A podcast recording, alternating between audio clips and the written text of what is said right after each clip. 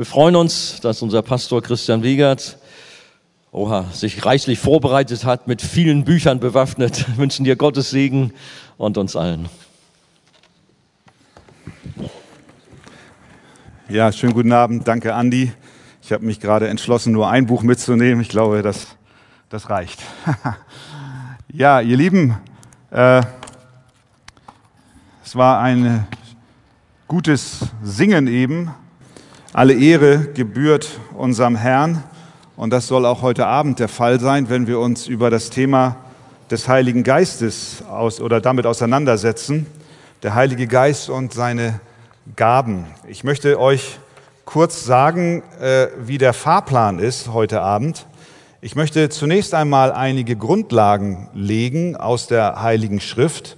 Ihr habt äh, hoffentlich wahrscheinlich nicht alle ein Skript bekommen. Ich war etwas kleingläubig, ich habe zu wenig äh, vorbereitet. Meine Frau ist gerade noch dabei und kopiert noch nach.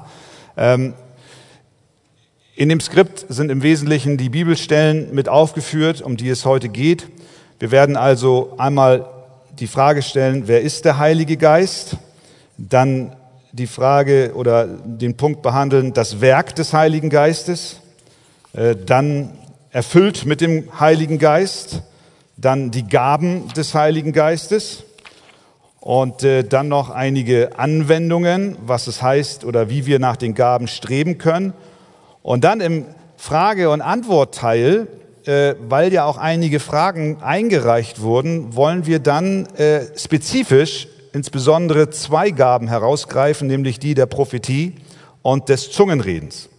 Aber bevor wir da hinkommen, wollen wir erstmal die Grundlagen legen. Also, der Heilige Geist und seine Gaben. Zunächst einmal die Frage, wer ist der Heilige Geist? Viele von uns haben sofort die Antwort parat. Der Heilige Geist ist eine Person.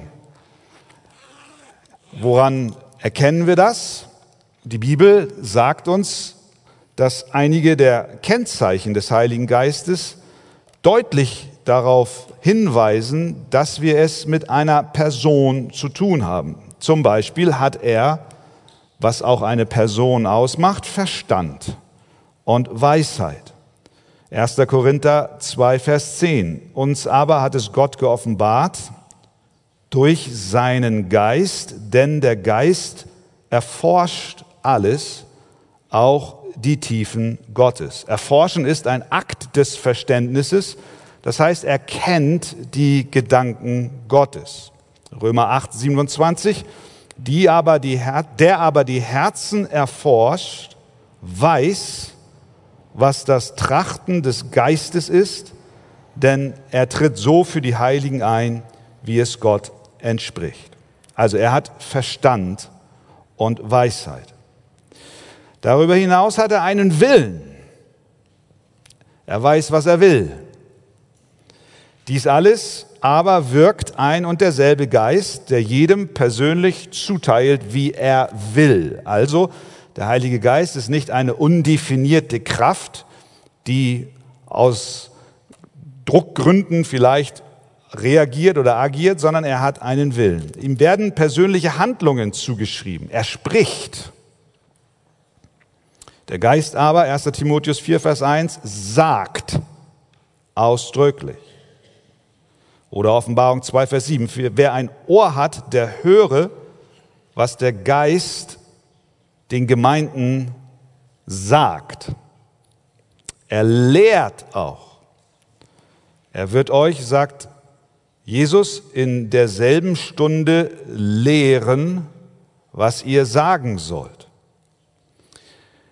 Er kann auch betrübt sein. Betrübt nicht, Epheser 4, den Heiligen Geist, mit dem ihr versiegelt worden seid für den Tag der Erlösung. Jesus spricht von ihm als eine Person. Er sagt in Johannes 14, ich will den Vater bitten und er wird euch einen anderen Beistand geben, dass er bei euch bleibt in Ewigkeit, den Geist der Wahrheit. Hier sehen wir, dass Jesus sich vergleicht mit dem Heiligen Geist in der Weise, als dass er von ihm spricht als eine Person, als ein persönlicher Beistand. Es wäre nicht möglich, einen Vergleich zwischen Jesus, der eine Person ist, und einem abstrakten Einfluss herzustellen. Jesus tut es aber hier, weil der Heilige Geist kein abstrakter Einfluss ist, sondern eine Person. Ich will den Vater bitten, er wird euch einen anderen Beistand geben. Ich bin weg, der Geist kommt. Also, er ist eine Person. B, die Bibel lehrt auch, er ist Gott. Wenn wir also über den Heiligen Geist sprechen, dann kommen wir in Dimensionen der wirklichen Göttlichkeit hinein. Und ich glaube, das ist wichtig, dass wir uns das auch vor Augen führen, immer wieder neu in Erinnerung rufen, wir haben es mit dem Heiligen Geist, mit Gott zu tun. Kennzeichen, dass er Gott ist. Er ist erstens allgegenwärtig. Psalm 139, Vers 7. Wo sollte ich hingehen vor deinem Geist? Und wo sollte ich hinfliehen vor deinem Angesicht? Das kann nur Gott sein. Er ist ewig. Hebräer 9, Vers 14. Wie viel mehr wird das Blut des Christus, der sich selbst durch den ewigen Geist als ein makelloses Opfer dargebracht hat, euer Gewissen reinigen von toten Werken, damit ihr dem lebendigen Gott dienen könnt. Ihn zu belügen heißt Gott zu belügen. Wir erinnern uns an Ananias und Sapphira. Da sagen die Apostel zu ihnen, zu Ananias, warum hat der Satan dein Herz erfüllt, sodass du den Heiligen Geist belogen hast? Und dann die direkte Verbindung zu Gott selbst. Letzter Abschnitt im Vers 4. Du hast nicht Menschen belogen, sondern Gott. Wenn wir also den Heiligen Geist belügen, belügen wir Gott. Das heißt, der Heilige Geist ist Gott. Er teilt das gleiche Wesen mit dem Vater und dem Sohn. Und doch ist er von ihnen zu unterscheiden. Wir können auch sagen, der Heilige Geist ist Gott, aber der Heilige Geist ist nicht der Vater und nicht der Sohn, sondern er ist eine eigene göttliche Person.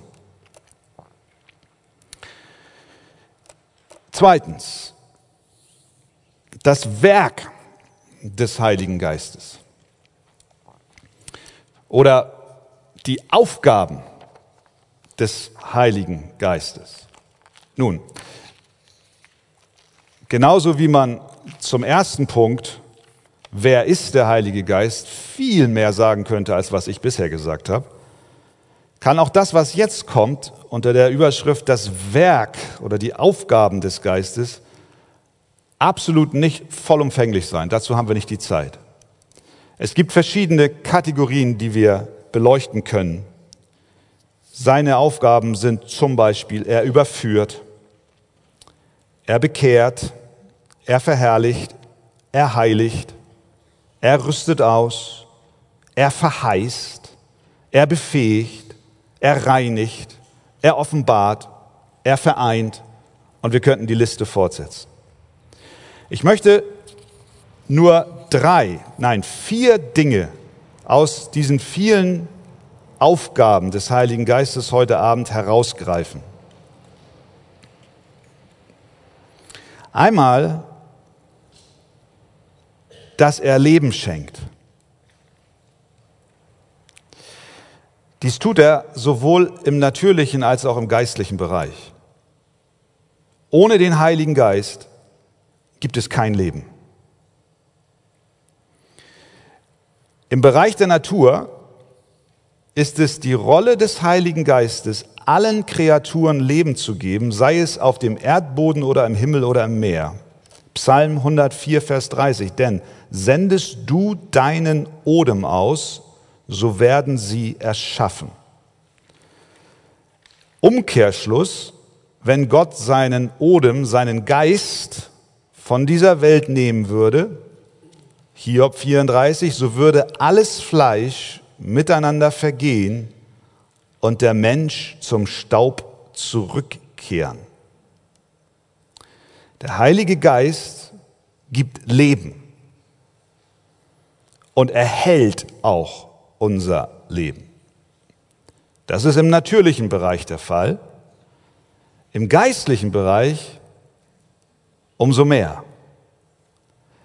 Unsere Wiedergeburt, dass du Jesus Christus als deinen persönlichen Herrn und Heiland erkennen durftest, verdankst du dem Werk des Heiligen Geistes. Deine Bekehrung wurde dir durch den Heiligen Geist gebracht. Halleluja. Titus 3, Vers 5. Er hat uns nicht um der Werke der Gerechtigkeit willen, die wir getan hätten, sondern aufgrund seiner Barmherzigkeit errettet durch das Bad der Wiedergeburt und durch die Erneuerung des Heiligen Geistes. Das heißt, Gott, der Heilige Geist, musste in dein Herz eindringen, in dein Herz eindringen, um dich, auch um mich, von der Abscheulichkeit der Sünde zu überzeugen, zu überführen auch um die Wahrheit Gottes dir vor Augen zu malen und die Schönheit Jesu Christi dir groß zu machen. Das tut der Heilige Geist. Das bedeutet, es gibt kein Christenleben ohne den Heiligen Geist. Der Geist Gottes ermöglicht uns, die Dinge Gottes zu verstehen. 1. Korinther 2, Vers 12 und 13. Wir aber haben nicht den Geist der Welt empfangen, sondern den Geist, der aus Gott ist, so dass wir wissen können, was uns von Gott geschenkt ist. Und davon reden wir auch nicht in Worten, die von menschlicher Weisheit gelehrt sind, sondern in solchen, die vom Heiligen Geist gelehrt sind, indem wir Geistliches geistlich erklären. Er ermöglicht uns, die Dinge Gottes zu verstehen. Wohl nicht vollumfänglich in der jetzigen Weltzeit, aber wir dürfen mehr und mehr in der Erkenntnis Gottes durch den Heiligen Geist wachsen. Er schenkt uns auch Buße zum Leben. Er schüttet die Liebe Gottes in unsere Herzen aus. Römer 5, Vers 5. Die Hoffnung aber lässt nicht zustanden werden, denn die Liebe Gottes ist ausgegossen in unsere Herzen durch den Heiligen Geist, der uns gegeben worden ist. Er ermöglicht uns, an die Verheißungen Gottes zu glauben. Jesus hat zu Nikodemus gesagt, niemand kann zum Vater kommen, es sei ihm denn von meinem Vater gegeben. Niemand kann zu mir kommen, es sei ihm denn, es sei von meinem Vater gegeben. Und wie kommt der Auserwählte zum Vater? Zwei Verse vorher sagt Jesus es, der Geist ist es, der lebendig macht. Das Fleisch nützt gar nichts. Die Worte, die ich zu euch rede, sind Geist und Leben. Der Glaube ist ein Geschenk, das uns bei der Wiedergeburt gegeben wird. Wir werden vom Heiligen Geist durch das Wirken des Wortes Gottes wiedergeboren. Also, der Heilige Geist schenkt Leben. Noch etwas tut der Heilige Geist. Ein weiteres Werk ist, dass er verherrlicht.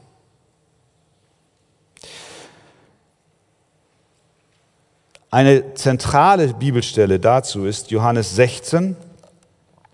Da sagt Jesus, wenn aber jener kommt, der Geist der Wahrheit, so wird er euch in die ganze Wahrheit leiten, denn er wird nicht aus sich selbst reden, sondern was er hören wird, das wird er reden. Und was zukünftig ist, wird er euch verkündigen.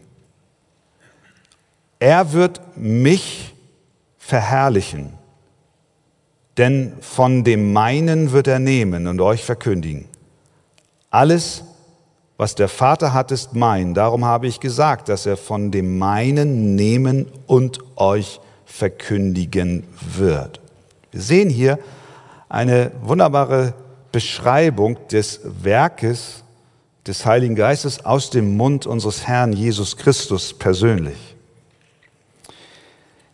Er ist ein dienender Geist. Er spricht, was er hört. Er wird nicht aus sich selbst reden, sondern was er hören wird, das wird er reden. Jesus macht deutlich, dass seine Aufgabe es ist, jemand anderes zu verherrlichen. Jesus zu erheben ist die Aufgabe des Heiligen Geistes. Kevin de Young hat, finde ich, einen sehr schönen Satz geschrieben. Ich weiß nicht, ob ich das in den Fußnoten im Skript irgendwo vermerkt habe. Er sagt, der Fokus der Gemeinde ist nicht auf der Taube, sondern auf dem Kreuz.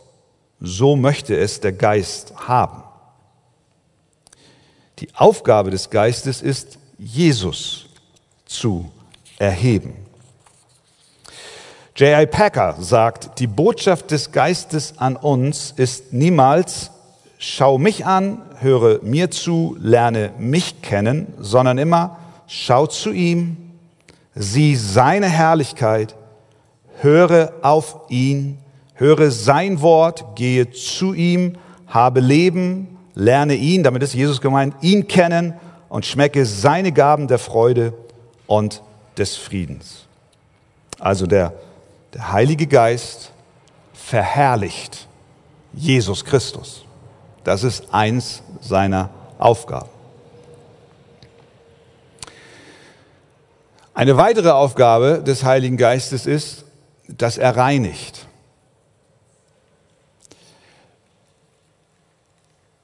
Der erste Petrusbrief zeigt uns dies deutlich, vor allen Dingen auch zeigt er uns ein klares trinitarisches Bild unserer Errettung. Petrus schreibt, an die auserwählt sind, gemäß der Vorsehung Gottes, das ist Gott der Vater, in der Heiligung des Geistes zum Gehorsam und zur Besprengung mit dem Blut Jesu Christi. Mit anderen Worten, Kinder Gottes sind auserwählt vom Vater. Sie leben in der Heiligung des Geistes und sie sind Christus gehorsam, weil sie durch sein Blut besprengt sind. Das heißt, der Heilige Geist wirkt auf zwei Weisen er sondert uns einmal in Christus ab, dass wir durch sein Blut gereinigt werden und dann wirkt er in uns, dass wir gehorsam werden. Wayne Grudem hat gesagt, da diese Person, also der Heilige Geist, da diese Person der Dreieinigkeit, der Heilige Geist genannt wird, überrascht es uns nicht, wenn wir herausfinden, dass es eine seiner primären Aktivitäten ist, uns von der Sünde zu reinigen und uns zu heiligen oder uns in unserer tatsächlich, tatsächlichen Lebensführung heiliger zu machen. Eine seiner primären Tätigkeiten ist, uns zu heiligen. Das tut Gott durch seinen Geist zunächst einmal am Anfang unserer Bekehrung, unseres Weges mit ihm dann werden wir in der Kraft des Heiligen Geistes mit unseren sündhaften Gewohnheiten brechen. Und deswegen sagt Paulus den Korinthern, ihr seid abgewaschen, ihr seid geheiligt, ihr seid gerechtfertigt worden in dem Namen des Herrn Jesus und in dem Geist unseres Gottes.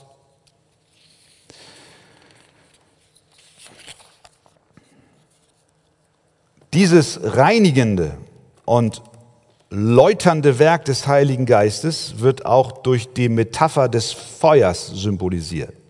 Der Heilige Geist als Feuer, eine reinigende Kraft. Deswegen sagt Johannes, Jesus wird mit dem Heiligen Geist und mit Feuer taufen, als ein Ausdruck, dass sein Werk in uns eine reinigende Kraft ist.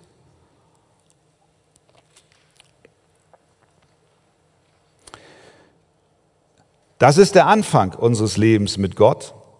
Aber dann wirkt der Heilige Geist auch dauerhaft in uns und will uns in der Heiligung voranbringen. Er wirkt Früchte des Geistes in uns.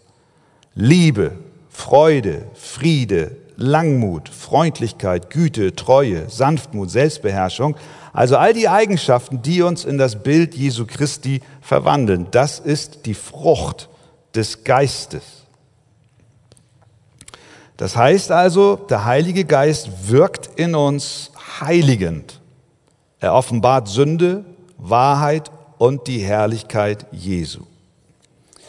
Wenn wir das nicht zulassen, liebe Geschwister, und stattdessen wegschauen von diesem heiligenden Werk Jesu in unserem Leben durch den Heiligen Geist, dann ist das eine schwerwiegende Beleidigung Gottes und auch Gott des Heiligen Geistes.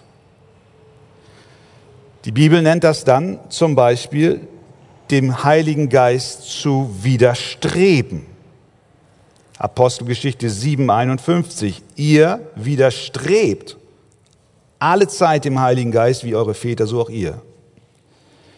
Die Bibel nennt das auch den Geist dämpfen. Häufig wird dieser Satz benutzt, wenn die Forderung nach mehr zeichenhaften Gaben gestellt wird, dann wird gesagt, oh, hier sind nicht genügend zeichenhafte Gaben, ihr dämpft den Heiligen Geist. Im Kontext vom 1. Thessalonicher 5, Vers 19 sind aber gar nicht diese zeichenhaften oder übernatürlichen Gaben zu finden, sondern ein heiliger Lebenswandel. Wenn wir die reinigende Kraft des Heiligen Geistes nicht zulassen, dann, sagt Paulus, dämpft ihr den Heiligen Geist. Haltet euch fern von dem Bösen in jeglicher Gestalt, sagt er in dem Kontext. Freut euch alle Zeit, betet ohne Unterlass, lebt im Frieden miteinander. Verwarnt die Unordentlichen, tröstet die Kleinmütigen, nehmt euch den Schwachen an, seid langmütig gegen jedermann. Achtet darauf, dass niemand Böses mit Bösem vergilt, sondern trachtet alle Zeit nach dem Guten. Seid im Allen dankbar, den Geist dämpft nicht. In diesem Kontext kommt dieser Satz zu uns. Noch etwas. Wenn wir nicht zulassen, dass der Heilige Geist in uns reinigend wirkt, dann nennt die Bibel das dem Geist widerstreben, dem Geist dämpfen, aber auch den Geist betrüben. Und Epheser 4:30 betrübt nicht den Heiligen Geist Gottes, mit dem ihr versiegelt worden seid für den Tag der Erlösung. Also, der Heilige Geist schenkt Leben, der Heilige Geist reinigt und er verherrlicht. D, er rüstet auch aus. Er gibt uns Kraft. Kraft für den Dienst, Kraft für ein Leben in der Heiligung, Kraft, um mit Kühnheit, Mut, Weisheit, Glauben und Freude ihm zu dienen. Ich glaube, das Bedürfnis nach Kraft haben wir alle, wenn wir Jesus folgen. Und ich darf das auch als ein Pastor sagen. Ich brauche die Kraft des Heiligen Geistes für meinen Dienst. Wie gut ist, dass Gott uns seinen Geist gibt, der uns die Kraft gibt. Er rüstet uns aus. Apostelgeschichte 6, Vers 13. Darum, ihr Brüder, seht nach sieben Männern aus eurer Mitte um, die ein gutes Zeugnis haben und voll Heiligen Geistes sind. Warum sollen sie voll Heiligen Geistes sind? Weil sie dienstbar sind. Der Geist Gottes macht uns dienstbereit, gibt uns die Kraft, ihm zur Verfügung zu stehen. Also das ist ein weiteres Werk des Heiligen Geistes. Nun kommen wir zum Punkt 3 unter dem unter der Überschrift Erfüllt mit dem Heiligen Geist. Was genau bedeutet das? Wer ist erfüllt mit dem Heiligen Geist? Nun, zunächst einmal, und das war auch teilweise in euren Fragen enthalten, wie steht das Wirken des Heiligen Geistes im Alten Testament im Bezug zu dem Wirken des Heiligen Geistes im Neuen Testament. Schauen wir in das Alte Testament, dann sehen wir, dass der Heilige Geist mehr punktuell auf Menschen herabgekommen ist. Er war auch im Alten Testament am Wirken, aber häufig auf Personen bezogen. Wir haben zum Beispiel die zwei Männer, Bezalel und Oholiab, die kennt ihr beide, ne? Das waren die, die am Bau der Stiftshütte mitgewirkt haben und die vom Heiligen Geist für diese Arbeit erfüllt wurden. Interessanterweise beschreibt die Bibel jetzt diese beiden zu diesem Dienst als Geist erfüllt. Er wirkte natürlich, der Geist wirkte im ganzen Alten Testament, nicht nur bei diesen beiden Personen. Am ersten Schöpfungstag schwebte er über den Wassern, heißt es. Und er hat auch Menschen in den Dienst für Gott und zu Führungsaufgaben und für Prophezeiungen bevollmächtigt. Aber er war eher im Leben Einzelner am Wirken. Er kam nur auf wenige Menschen mit bedeutsamer Kraft für den Dienst. Und deswegen hat Mose sich so sehr nach dem Tag gesehnt, an dem das anders wird. Er sagt in 4. Mose 11, 29, möchte doch das ganze Volk des Herrn Propheten sein, dass der Herr sein Geist auf sie legte. Die Ausrüstung mit dem Heiligen Geist für besondere Dienste konnte auch verloren gehen, so wie es im Leben Sauls der Fall war. Und auch David befürchtete, als er in Sünde gefallen war, dass der Geist von ihm genommen wird. Nimm deinen Geist nicht von mir. Im alten Bund war der Heilige Geist fast vollständig auf das Volk Israel beschränkt, aber im neuen Bund im Neuen Testament ist eine neue Wohnung Gottes im Geist. Epheser 2, 22. Die Gemeinde ist eine neue Wohnung des Heiligen Geistes.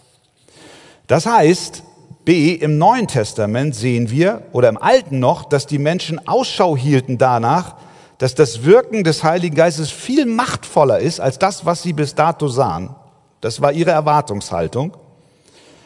Und da kommen auch die Prophetien her, von Joel zum Beispiel, die Petrus in seiner Pfingstpredigt aufgreift, äh, dass der Herr sein Geist auf, äh, äh, auf die Mägde und, und die, auf, die, auf alles Volk, auf alles Fleisch senden wird.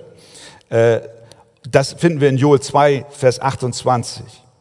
Und so kam es dann auch. Im, Im, Neuen Testament kam der Geist Gottes tatsächlich und das ist der Unterschied, auf alle im Volk Gottes.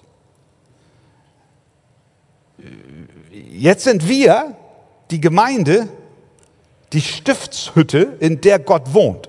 Nicht nur zwei, die an der Stiftshütte arbeiten, sondern wir bilden den Tempel. Das heißt, der Geist ist ein Gemeinschaftsgeschenk an das ganze Volk Gottes gewissermaßen die Fortsetzung von Jesus selbst. Jesus erklärte, sein Weggehen sei notwendig, damit der Geist kommen kann. Er ist ausgegossen zu Pfingsten und im Folge dessen auf alle, die zum Volk Gottes gehören. Das ist der Unterschied zum Alten Testament. So, nun kommt die Frage, ja, was heißt das jetzt für dich persönlich? Äh, wie ist das mit der Erfüllung des Geistes? Wann geschieht das denn? Bei der Wiedergeburt bei der Wiedergeburt, in dem Moment, wo du Jesus Christus aus Gnade durch den Glauben annimmst, hat der Geist in dir ein Werk begonnen und dich mit seinem Geist selbst erfüllt. Paulus schreibt in 1. Korinther 12, Vers 13, denn in einem Geist sind wir alle zu einem Leib getauft worden, es seien Juden oder Griechen, es seien Sklaven oder Freie, und sind alle mit einem Geist getränkt worden. Das bedeutet, dass die Taufe, die Erfüllung mit dem Heiligen Geist bei deiner Wiedergeburt geschehen ist. Wir, Paulus schreibt das an die Korinthergemeinde als Ganzes, nicht nur an ein paar in einer besonderen Dienstgemeinschaft stehende, sondern er sagt, ihr alle seid zu einem Leib in einem Geist getauft. Das bedeutet, dass die Taufe im Heiligen Geist bei der Bekehrung erfolgt. Paulus sagt, dass die Korinther alle im Heiligen Geist getauft wurden und dass die Folge davon war, dass sie Glieder am Leib Christi wurden. Das heißt, ihr Lieben, jeder Christ, der Jesus im Herzen hat, ist mit dem Heiligen Geist getauft. Ohne den Geist wäre kein geistliches Leben möglich. Es kann, 1. Korinther 12, Vers 3, niemand Jesus Herrn nennen, als nur im Heiligen Geist. Wer wiedergeborener Christ ist, ist immer auch ein geistgetaufter Christ, denn die Bibel sagt, wer aber Christi Geist nicht hat, der ist nicht sein. Das war jetzt ein Zitat aus Das Wort der Wahrheit von Wolfgang Wegert übrigens. So, das ist die Grundlage. Aber was durchaus möglich sein kann, ist, dass die Fülle des Geistes variiert. Da gibt es diesen schönen Vergleich, den zieht auch Kevin DeYoung, mit einem Luftballon. Ich weiß nicht, habt ihr das im Skript? Nee. Doch. Er sagt, wir können uns das so vorstellen, wenn der Geist Gottes in uns lebt, ist das vergleichbar wie die Luft in einem Luftballon. Der Luftballon ist mit Luft gefüllt. Aber ihr kennt manche Luftballons, die haben, wie nennt sich diese Zitronenhaut oder wie nennt sich das? Dieses ist so schrumpelig, weil nicht, nicht, es ist zwar Luft drin, es ist der Geist, sie sind erfüllt, aber es gibt Ballons, die sind mehr erfüllt. Ja? Er sagt, auch wenn der Geist in uns wohnt, kann er uns mehr oder weniger ausfüllen, so wie ein Luftballon mit Luft gefüllt sein kann. Wenn man hineinpustet, dehnt er sich aus und wird voller. Vom Geist erfüllt zu sein, kann sie zu einem emotionalen Menschen machen oder auch nicht. Es mag sie zu einem spontanen Menschen machen oder nicht. Aber wann immer sie sich in Anbetung, Dankbarkeit und Unterordnung üben, können sie sicher sein, dass es der Geist ist, der sie erfüllt. Und deswegen spricht die Bibel auch von Erfüllungen mit dem Geist. Wir werden mit dem Geist getauft bei unserer Wiedergeburt, aber dann dürfen wir uns nach dem Heiligen Geist ausstrecken und zu Gott bitten, Herr, erfülle mich mehr mit deinem Geist. Erfülle mich mehr mit deinem Wort, aber auch mit deinem Geist durch dein Wort, dass meine Luft zunimmt und ich nicht ein schrumpeliger Ballon bin, sondern aufge, also aufgeblasen im positiven Sinn. Äh, nicht aufgeblasen mit Erkenntnis, sondern mit dem Geist. Voll Geistes, voll Geistes. Das ist, äh, das ist was, was die Bibel uns sagt. Äh, Paulus geht nicht davon aus, dass wir einmal mit dem Geist erfüllt sind und dann war's das. Und dann legen wir uns zurück und sagen, ja, damals, vor 74 Jahren, da kam der Geist in mein Herz. Und du merkst gar nicht, wie, wie dein Ballon schon ziemlich zerfallen ist. Was wir brauchen ist, wir brauchen immer wieder neue Begegnungen mit Gott. Amen. Wir brauchen neue Begegnungen mit Gott. Wir brauchen immer wieder neue Erfüllungen mit dem Heiligen Geist. Deswegen sagt Paulus, berauscht euch nicht mit Wein, was Ausschweifung ist, sondern werdet voll Geistes. Das ist eine eine permanente, dauerhafte, ein dauerhafter Vorgang und nicht nur eine einmalige Geschichte. Wir haben viele, viele Beispiele in der Bibel, obwohl die Jünger zu Pfingsten mit Heiligem Geist getauft wurden, was im Übrigen eine besondere Situation in der Heilsgeschichte war. Aber obwohl sie mit Heiligem Geist getauft waren, heißt es dann, sie aber wurden erfüllt, obwohl sie schon erfüllt waren. Äh, dann gingen sie raus mit Kraft und sie wurden im Heiligen Geist. Stephanus. Stephanus wird uns vorgestellt als ein Mann voll Heiligen Geistes zum Dienen, bereit und so weiter. Bei seiner Steinigung aber, dann heißt es, Stephanus voll Heiligen Geistes, wieder neu, voll Heiligen Geistes. Da brauchte er besonders viel Kraft von Gott durch den Heiligen Geist. Und er sah den Himmel geöffnet und Christus stand da. Das konnte er nur sehen, weil der Heilige Geist ihm diese Vision gegeben hat. Das heißt, dieser Mann war nicht einmal erfüllt und dann war es das, sondern er war voll Heiligen Geistes, gerade in diesen Situationen, wo es besonders notwendig war. Okay, also das ist, das ist die Erfüllung mit dem Geist. Und dann, viertens, kommen wir zu den Gaben des Geistes. Ähm und das ist wirklich wunderbar. Wir, äh, ich hoffe, dass unsere Herzen heute Abend in, in Anbetung kommen. Das ist ja das Ziel all unserer Zusammenkünfte, dass wir Gott preisen. Weil Gott ist so gut. Er gibt uns seinen Geist und mit seinem Geist schenkt er uns Gaben. Er meint es so, so gut mit uns und mit seiner Gemeinde. Das Neue Testament zeigt, dass es einige Gläubige gibt, die ein formales, offizielles Amt innehaben. Paulus schreibt an Philippa 1, an alle Heiligen in Christus Jesus. Und dann schreibt er weiter, samt den Aufsehern und Diakonen. Äh, er macht da, da bedeutet, da gibt es eine, ein offizielles Amt, Aufseher und Diakone, aber er schreibt, er unterscheidet sie zwischen den, zu, zu, den, zu allen Heiligen. Das heißt, Gott hat einige mit Gaben ausgerüstet zum Dienen, zum Lehren, also zum, zum Lehren, zur Unterweisung, zur Leitung. Und dann hat er aber nicht nur einigen Gaben gegeben, sondern allen Heiligen. Alle Heiligen. Deswegen sind die Ältesten auch aufgefordert, die Gläubigen zuzurüsten zu jedem guten Werk. Das ist, das ist unsere Aufgabe. Stimmt's, Brüder? Ihr seid zu still. Ja, Halleluja, Amen. Ja.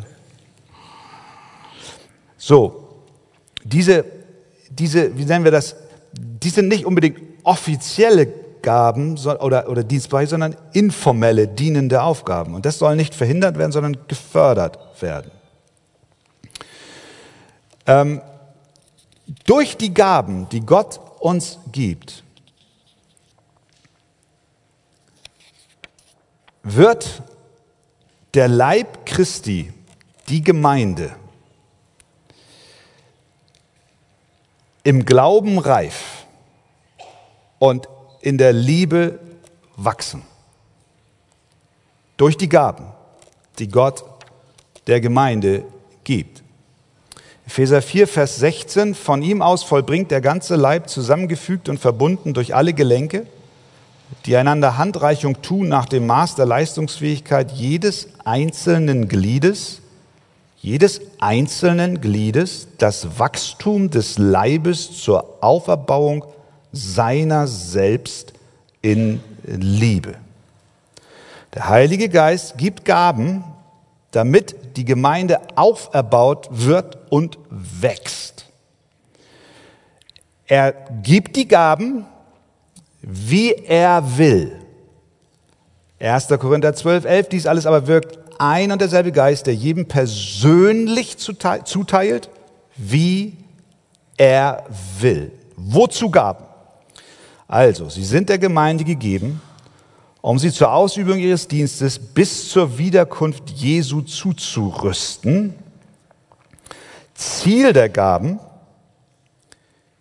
jedem aber, habt ihr diese Bibelstellen? 1. Korinther 12, Vers 7. Ziel der Gaben. Jedem aber wird das offenbare Wirken des Geistes zum allgemeinen Nutzen gegeben. Ist also für die Gemeinde gegeben zum Nutzen. 1. Korinther 14, 26. Wie ist es nun, ihr Brüder, wenn ihr zusammenkommt? So hat jeder von euch etwas, einen Psalm, eine Lehre, eine Sprachenrede, eine Offenbarung, eine Auslegung, alles lasst zur Erbauung geschehen. 1. Korinther 14, 12. Also auch ihr, da ihr eifrig nach Geisteswirkungen trachtet, strebt danach, dass ihr zur Erbauung der Gemeinde Überfluss habt.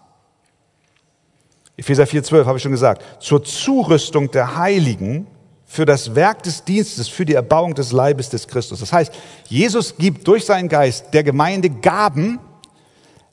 Der Geist teilt zu, wie er will, jedem persönlich, mit dem Ziel, dass die Gemeinde gesegnet und auferbaut wird. Das bedeutet auch, dass das Ziel der Geistesgaben nicht ist, andere zu beeindrucken. Das Ziel der Geistesgaben ist auch nicht, ein persönliches, kraftvolles Erlebnis zu haben, sondern die Manifestation des Geistes ist für Wohl der Gemeinde, für das Wohl der Gemeinde und die Auferbauung derselben.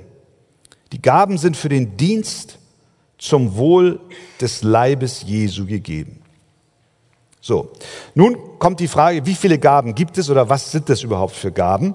Ähm, wichtig ist an dieser Stelle, dass wir Folgendes festhalten.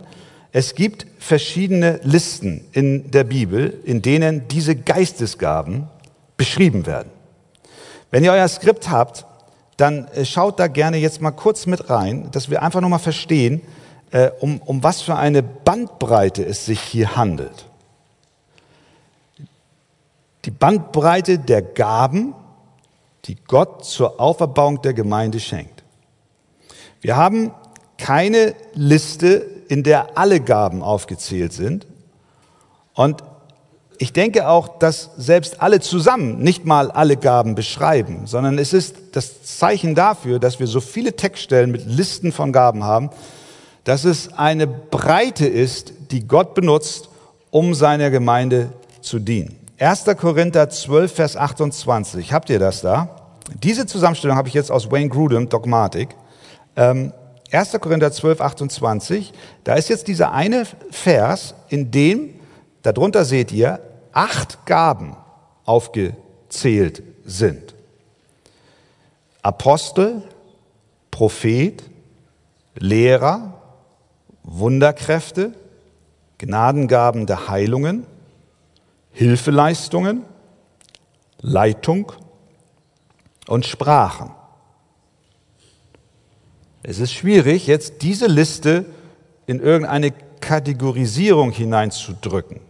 Wir stellen einfach mal fest, nur in Vers 28, 1. Korinther 12 haben wir acht Charismen, acht Gnadengaben, die Paulus dort aufführt. Im selben Kapitel, in den Versen 8 bis 12, äh 8 bis 10, haben wir, und darunter seht ihr wieder die Liste, da geht es weiter mit neuntens Wort der Weisheit, zehntens Wort der Erkenntnis, elftens Glaube. Jetzt kommt eine Gnadengabe, die wir schon hatten, unter Nummer 5, deswegen steht sie in Klammern. Gnadengaben der Heilungen, die war oben schon. Wunderkräfte war oben schon. Prophetie war oben schon. Neu in diesem Text sind Geisterunterscheidungen, zwölftens. Dann Sprachen und Zungen hatten wir eben oben schon. Und 13 Auslegung der Sprachen. Epheser 4, Vers 11, dort haben wir vier Gaben. Apostel und Propheten hatten wir schon, deswegen geht die Liste bei 14 weiter. Evangelisten wurden noch nicht erwähnt und Hirten und Lehrer. Das ist interessant. In diesem Fall sind es tatsächlich Personen als Gaben Gottes. Dann Römer, 6, äh Römer 12, 6 bis 8. In diesem Text finden wir Prophetie, dienen ist neu, lehren. Und jetzt, was kommt, was jetzt kommt, ist auch neu, ermahnen, mitteilen, vorstehen und Barmherzigkeit. Dann 1. Korinther 7, Vers 7. Ähm, eine, eine Gnadengabe Gottes ist, verheiratet zu sein. Und wahrscheinlich sagen jetzt einige Ehepartner, ja, das stimmt. Die Gnade brauche ich auch, um verheiratet zu sein. Aber genauso ist es auch mit der Ehelosigkeit Auch das ist eine Gnadengabe. Und dann in 1. Petrus 4, Vers 11, da haben wir eigentlich eine gewisse Kategorisierung. Die könnten wir vielleicht, und das machen einige Theologen auch, insgesamt anwenden. Da geht es nämlich darum, wenn jemand redet und wenn jemand dient. 1. Petrus 4, Vers 11. Man kann die Gaben, wenn man denn will, sie unterteilen in äh, Redegaben, Sprechgaben und Dienstgaben.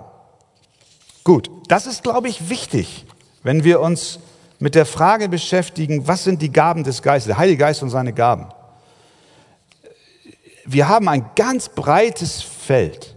Manchmal werde ich gefragt, wo in der Arche ist der Heilige Geist mit seinen Gaben vertreten? Oh, dann sage ich Halleluja.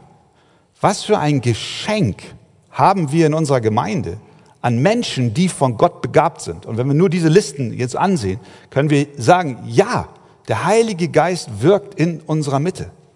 Viele sind begnadigt mit Leitungsaufgaben, mit Lehrdiensten, mit Barmherzigkeitsdiensten und so weiter und so fort. Also, was können wir aus dieser Liste schlussfolgern?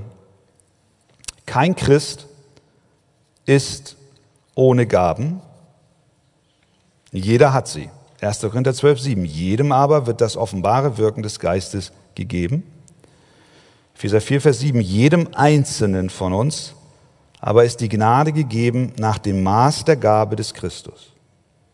Zweite Schlussfolgerung, wie ich finde, ist, dass wir nicht zwischen natürlichen und übernatürlichen Gaben in einer künstlichen Form unterscheiden sollten. Paulus tut das nicht.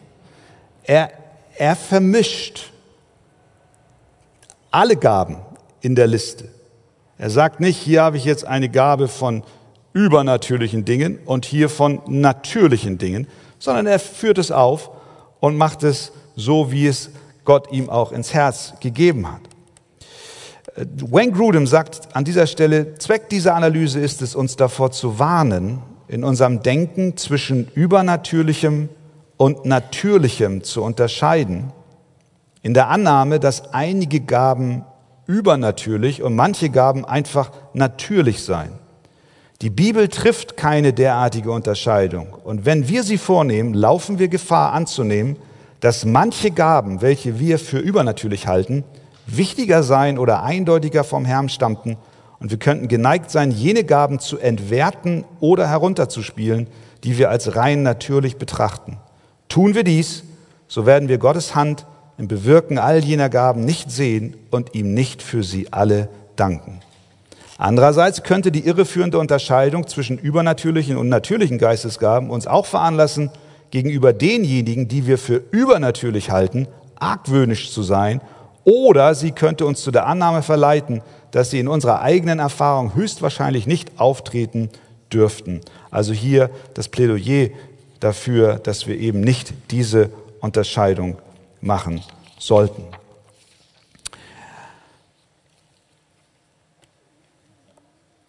Zum Schluss, und dann kommen wir gleich zu den etwas spezifischen Fragen, die ihr auch eingereicht habt. Ähm,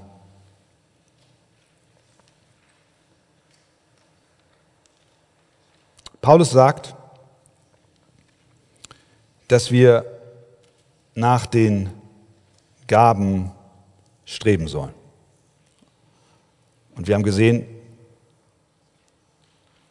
jeder hat Gaben. Vielleicht sitzt hier der eine oder andere und sagt, ich weiß gar nicht genau, was meine Gabe ist. Wie können wir nach den Gaben streben?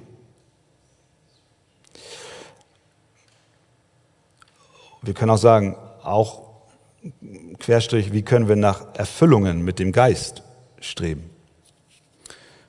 Fünf Ratschläge. Erstens, schau in die Bibel. Es ist gut, wenn wir danach fragen, Herr, wie kann ich dir dienen? Welche Gabe ist es, die du mir gegeben hast? In der Bibel sehen wir die Gaben Und es ist wichtig, dass wir uns mit der Schrift beschäftigen und fragen, was sagt sie über die geistlichen Gaben? Und dann wird auch die Anwendung leichter sein auf unser Leben. Der erste Schritt, um sich über die eigenen Gaben bewusst zu werden, ist ein Blick in die Bibel. Zweitens, schau nicht nur in die Bibel, sondern schau auch deine eigene Lebensgeschichte an. Das ist ein praktischer Tipp. Manchmal ist es klug, dass wir auch zurückblicken. Wie hat Gott bereits in dir und durch dich zum Wohl seines Volkes gewirkt? Vielleicht erinnerst du dich an irgendetwas, wo du sagst, Mensch, ja, da habe ich das Feedback von Segen bekommen. Mein Einsatz in der oder dieser Sache hat dazu beigetragen, dass der Leib Christi aufgebaut wird. Du kannst dich auch fragen, welche Bereiche des Dienstes haben dir Freude bereitet und auch zu Frucht geführt? Ich persönlich habe letztlich, wie bin ich zum Pastorendienst gekommen? Ich hatte keine Ahnung als, als äh, Teenager, da hättest du mich, wenn du mich getroffen hättest, hättest du gedacht, was ist das für ein schüchterner, introvertierter Typ? Wirklich, ich war so einer ich, ich hatte Schwierigkeiten und wenn ich mit Leuten reden sollte, das Schlimmste war, wenn ich alleine mit jemandem im Auto saß und dann eine längere Strecke vor mir hatte. Dann ich, was soll ich denn jetzt sagen? Das mag auch meiner der, oder der Pubertät geschuldet gewesen sein, aber das war, das war, ich habe niemals gedacht, never ever, wirklich nicht, wirklich nicht, dass ich eines Tages von Gott gerufen werde in den Pastorendienst. Habe ich nie gedacht. Wie kam es dazu?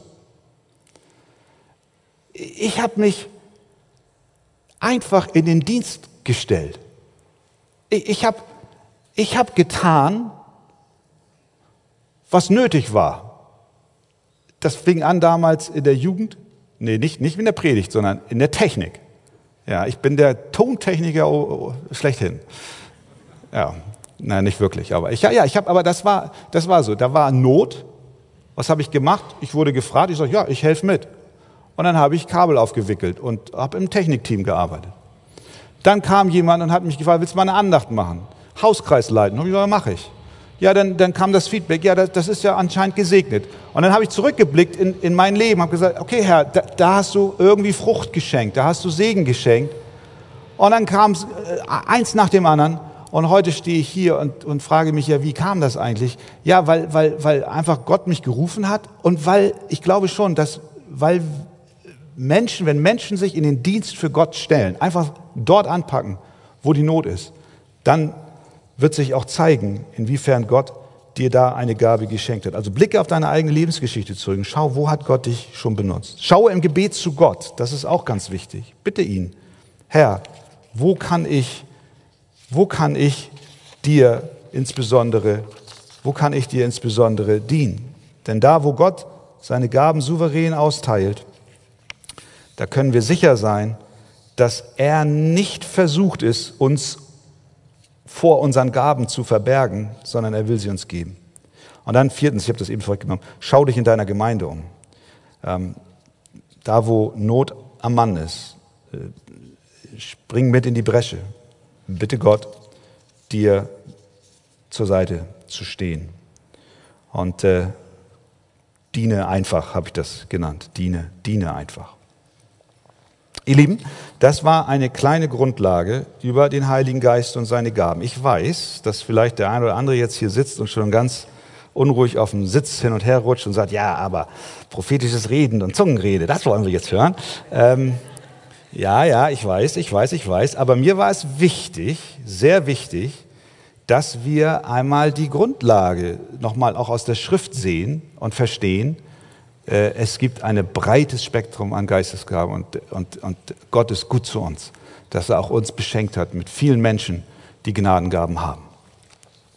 So, nun haben wir äh, einige Fragen eingereicht bekommen. Und ich würde gerne einmal hier daraus, Äh, ich muss sagen, einige der Fragen sind sehr überlappend, äh, was ja auch gut ist. Und es kann jetzt sein, also wenn wir jetzt nicht exakt auf alles vorlesen, dann deswegen, weil es auch in eine Kategorie ähm, ähm, äh, fällt. Ähm,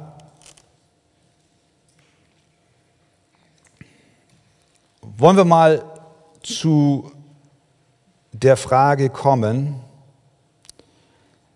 was ist prophetisches Reden? Ähm, was hat Paulus im Sinn, wenn er in 1. Korinther 14 über das Streben nach der Prophetie schreibt, damit alle erbaut werden? Warum ist das prophetische Reden so erbaulich? Wir können auch sagen, was ist eigentlich prophetisches Reden? Gibt es das heute noch? Und äh, wie haben wir das zu verstehen? Ähm, ich würde einmal bitten, dass die Pastoren mir jetzt helfen. Äh, die Antworten zu geben. Und ich, vielleicht, da haben wir zwei Mikros. Ähm, darf ich dich bitten, äh, Papa, willst du mal äh, auf diese Frage antworten? Also, was ist prophetisches Reden im Neuen Testament? Und du kannst sitzen bleiben, du kannst auch gerne kommen oder aufstehen, dann sehen die. Stell dich, kannst du stehen? Ja, ne? Ja, das ist natürlich eine, auch wieder, da kann man auch eine ganze Stunde einen Vortrag halten und noch länger. Äh, aber vielleicht können wir sagen, die Gabe der Prophetie, die gehört zu der Kategorie der Gabe des Redens. Wie hieß das? Äh, ja, die ja. beiden Kategorien. Ja, sp sprechen und, und dienen. Ja, das ist also, gehört zum, zum, zum Sprechen, zu den Diensten des Sprechens die Gabe der Prophetie war im Alten Testament denen gegeben, die wortwörtlich Gottes Wort gesprochen haben. Mose, alles, was wir auch verfasst haben im Kanon der Heiligen Schriften. Und wenn im Alten Testament ein Prophet gesagt hat, ich der Herr spricht so und so und es hat sich herausgestellt, dass es Lüge war, musste der Prophet sterben. Das ist ein Kriterium des Propheten, prophetischen Dienstes im Alten Testament. Glücklicherweise gibt es das im Neuen Testament nicht mehr. Diejenigen, die im Neuen Testament auch Gottes unfehlbares Wort gesprochen bzw. niedergeschrieben haben, die nennt man im Neuen Testament Apostel. Das ist ganz wichtig. Und deswegen sollte ein, sollten, sollte ein jemand, der mit im prophetischen Dienst steht oder ein prophetisches Wort spricht, niemals sagen, so spricht der Herr sondern er, wie hat es da geheißen in der einen Bibelstelle, er redet die so, als seien es Aussprüche Gottes, aber nicht im verbindlichen Sinn. Die neutestamentliche Prophetie unterliegt deshalb der Prüfung. Und daran merken wir, dass das prophetische Reden natürlich auch ein Reden ist, das mit Fehlbarkeit begleitet ist und deshalb geprüft werden muss und niemals verglorifiziert werden sollte. Äh, das Wesen Prophetie, des prophetischen Redens im Neuen Testament besteht darin, dass Gott einem Menschen einen Impuls gibt, etwas zu sprechen, etwas zu reden. Sei es innerhalb eines Gottesdienstes oder außerhalb eines Gottesdienstes, innerhalb eines Hauskreises oder eines Dreiergesprächs privater Natur unter Christen. Wir sind ja immer voll Heiligen Geistes. Und das Ziel dieses prophetischen Wortes ganz unspektakulär ist, dass durch das, was du sagst, jemand geholfen wird, auferbaut wird. Wenn jemand prophetisch redet, heißt es, sie reden äh, es zur Ermahnung, zur Tröstung und zur Erbauung. Im Neuen Testament ist prophetisches Reden hat am wenigsten mit Zukunftsvoraussage zu tun. Manche denken immer, wenn prophetisch geredet wird, dann muss was über die Zukunft oder es muss irgendeine spektakuläre Offenbarung äh, hervorgeholt werden. Nein, das prophetische Reden ist ein seelsorgerlicher Dienst. Du kannst ein ganz demütiger, schlichter Seelsorger oder Seelsorgerin sein in einem Gespräch, in dem du einem anderen Menschen helfen möchtest in seiner Lage. Und es ist der Heilige Geist, ob du es bewusst so erlebst oder auch unbewusst. Aber du sprichst etwas in das Leben dieses Menschen hinein und hast keine Ahnung, was es bewirkt. So einfach ist das. Deswegen fand ich das so schön, was Christian gesagt hat. Wir dürfen nicht zwischen natürlicher und äh, übernatürlicher Gabe unterscheiden, sondern alle Gaben sind was? Gaben des Geistes. Und darin liegt schon die Übernatürlichkeit für alle Gaben. Und es ist keine Unterscheidung. Es ist alles, was der Geist wirkt. Und was der Geist wirkt, ist immer übernatürlich. Auch das einfache Wort, das einem Menschen Trost zuspricht. Und deshalb ist der Ansatz äh, meines Erachtens verfehlt zu sagen, in der Arche gibt es kaum oder gar nicht prophetisches Reden, sondern das gibt es in der Arche unzählige Mal. Das fängt auf der Kanzel an, wenn einer unserer Pastoren etwas spricht, was er nicht auf seinem Konzept hat. Und manchmal hat er es auch im Konzept. Und er spricht etwas aus und das geht hammerhart oder messerscharf in das Herz eines Menschen und er wird überführt. Der Dienst am Wort ist immer prophetisches Wort. Dasselbe kann aber auch jemand von euch sein, nach dem Gottesdienst oder auch im Gottesdienst, wenn das in einer gewissen Ordnung passiert, dass ein Wort in Verbindung meistens mit dem Wort Gottes gesprochen wird und jemand wird auferbaut er wird getröstet und er wird ermahnt. So im Kurzen, Christian. Ja. Ich habe ja einen Artikel geschrieben für die Taube, die Gabe der Prophetie. Also da kann man dann noch mehr nachlesen. Das kommt, vielleicht wird nochmal nachgefragt. Ja. Das kommt nachher. Ich glaube, das kommt äh, jetzt im, äh, Ju im Juni, glaube ich, kommt die Taube. Da ist es nochmal. vielleicht noch mit einer Anschlussfrage. Äh, also das, das heißt, das prophetische Wort ist etwas, was jeder haben kann. Sogar jeder, ja. Aber la, lass, mich, lass mich die Frage stellen, lass mich die Frage stellen, jetzt sind bestimmt auch Geschwister hier, die sagen, ich, ich weiß nicht, ob ich das habe, aber ich würde das gern haben. Was kann ich denn machen? Also wie, wie, wie, wie, wie kann ich danach streben?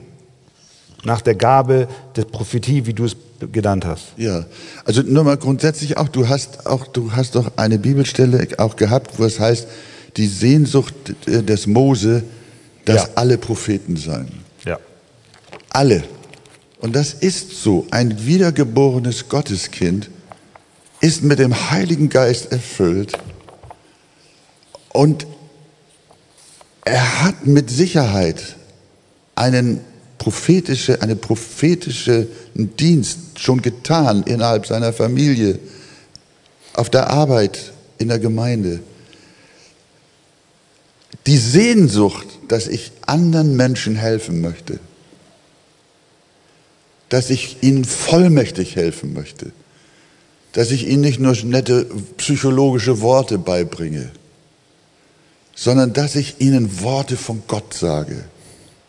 Und wenn diese Sehnsucht in mir ist, Herr, rüste mich aus, dass ich befähigt werde, durch deinen Geist in das Leben anderer Menschen oder in das Leben eines Hauskreises, in das Leben mehrerer Menschen hineinzusprechen. In dem Moment geschieht prophetisches Reden. Und ich glaube, was, was damit im, auch im Zusammenhang steht, ist ja auch der persönliche Wandel mit Gott. Je mehr ich auch mit seinem Wort gefüllt bin, desto eher ruft der Heilige Geist ja auch etwas in uns wieder auf. Verstehe, was ich meine? Ne? Das ist also, wenn, wenn, wenn, wenn wir uns nach so einer segnenden Gabe ausstrecken, von der du sagst, die wir schon alle haben, aber vielleicht noch mehr haben wollen, äh, ja, dann, dann geht es auch nur über das Wort, dass wir uns füllen damit und dass dann also auch unsere Herzen damit dann überlaufen in dem Moment, wo Gott uns auch in ein Gespräch führt oder, oder, sonst etwas. Wir haben wunderbare Beispiele auch in der Gemeinde von Geschwistern, die haben so eine Gabe auch im Schreiben, im Schreiben von Karten, von Briefen, wo, sie, wo, wo wir manchmal die Rückmeldung kriegen, da hat mir Bruder X oder Schwester Y etwas geschrieben und das war genau das, was ich in dieser Situation lesen musste. Und äh, das ist prophetisches, das ist prophetisches Reden. Was wir einfach lernen müssen, ist, uns nicht verleiten zu lassen, prophetisches Reden erst dann als ein solches zu sehen, wenn es in eine bestimmte Form gegossen wird. Das heißt also, wenn beispielsweise jemand nach vorne kommt und äh, sagt, ich habe ein Wort von Gott und die ganze Gemeinde erzittert und jetzt wissen wir alle, kommt das prophetische Wort.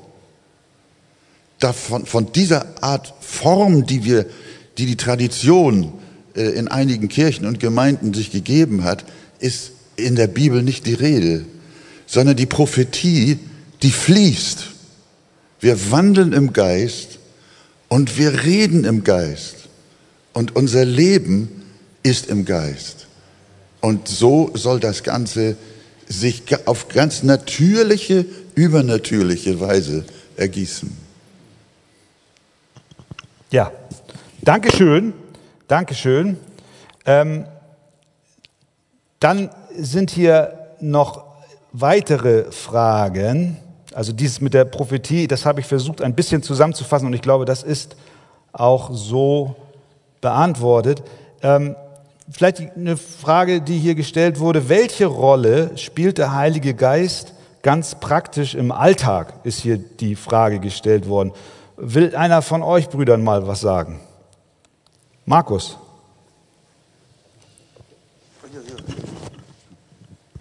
Steh gerne auf, denn sehen, sehen, sieht man nicht. Also wenn es jetzt darum geht, welche Bedeutung haben die Geistesgaben so im Alltag, dann möchte ich zunächst mal bei der Beantwortung daran anknüpfen, was du gerade gesagt hast, Christian.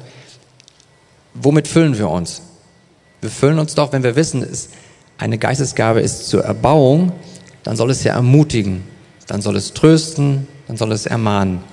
Das heißt, wir füllen uns mit dem Wort, weil das Wort ist, wer Christus ist, was Gott durch Christus getan hat.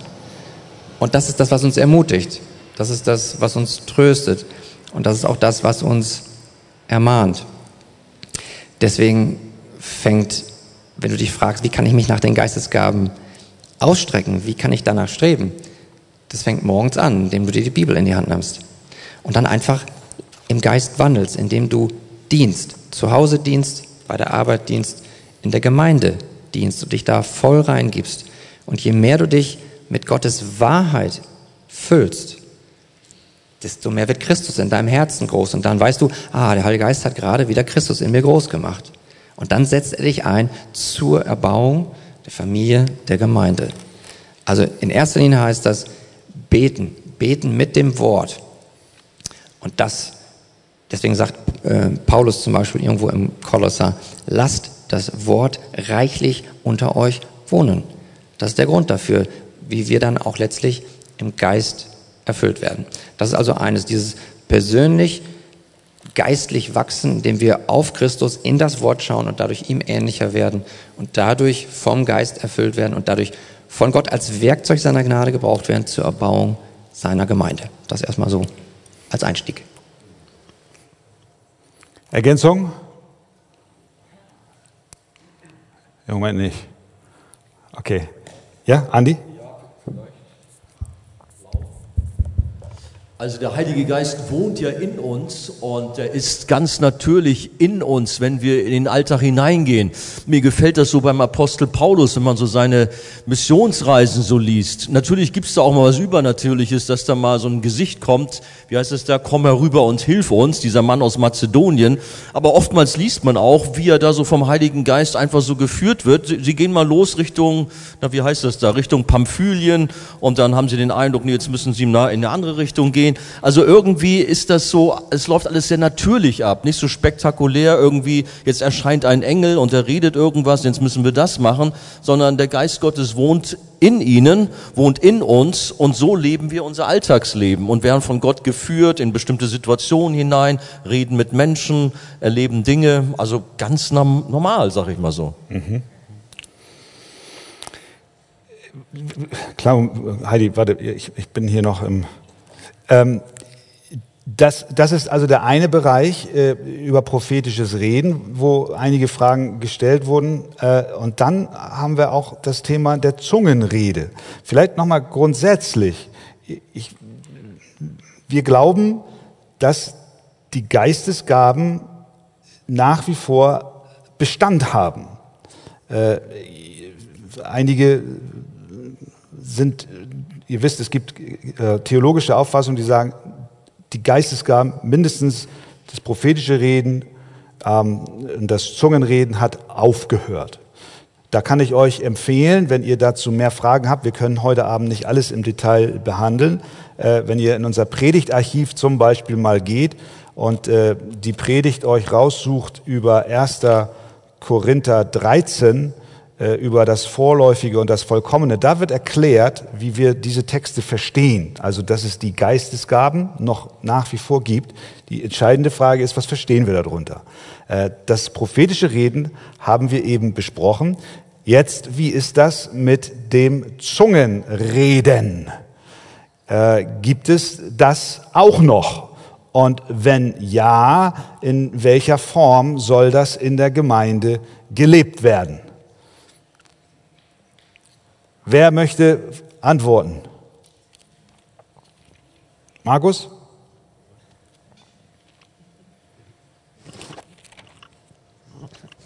Ähm, ich muss noch ein bisschen dabei umblättern. Also ich möchte zum Beispiel anfangen, im 1. Korinther gibt es das überhaupt noch. Wenn wir zum Beispiel schauen im 1. Korintherbrief in Kapitel 1, dort steht in Vers 7, so dass ihr keinen Mangel habt. Woran denn? An irgendeiner Gnadengabe. Also Paulus sagt in Korinth, ihr habt keinen Mangel an irgendeiner Gnadengabe. Und im Laufe des Gründerbriefs führt er unter anderem auch die Sprachenrede an. Also von der Logik her, so wie Gott denkt und es schreibt, muss es die Sprachenrede da noch, noch geben. Wenn du jetzt weiter fragst, von der Ordnung her, da hilft Paulus uns weiter, wenn wir schauen, was er uns dann im Kapitel 14 dazu sagt. Also was bedeutet das? Wie kann man, was bedeutet das Sprachenrede? Er sagt es hier immer im Vergleich zur Weissagung. Im Grunde will er darauf hinaus, ihr lieben Korinther, ihr fühlt euch so geistlich reif, weil ihr so toll in Sprachen reden könntet. Im Grunde verteilt er so ein paar Ohrfeigen und sagt, pass mal auf, erstens, wenn ihr wirklich geistlich reif sein wollt, dann lieber Prophetie, Weissagen, weil es verständlich ist. Und im Übrigen noch nicht mal Prophetie, sondern eifert der Liebe nach. Deswegen 1. Korinther 13. Also Kapitel 12, 13 und 14 ist ein Argument. Das ist wie ein Sandwich. Die Wurst ist in der Mitte und darauf kommt es an. Das ist die Liebe. Aber es wird eingepackt, Kapitel 12 und 14 mit den Geistesgaben. Also wie soll die Ordnung sein? Am besten prophetisch reden lassen durch das verkündigte Wort.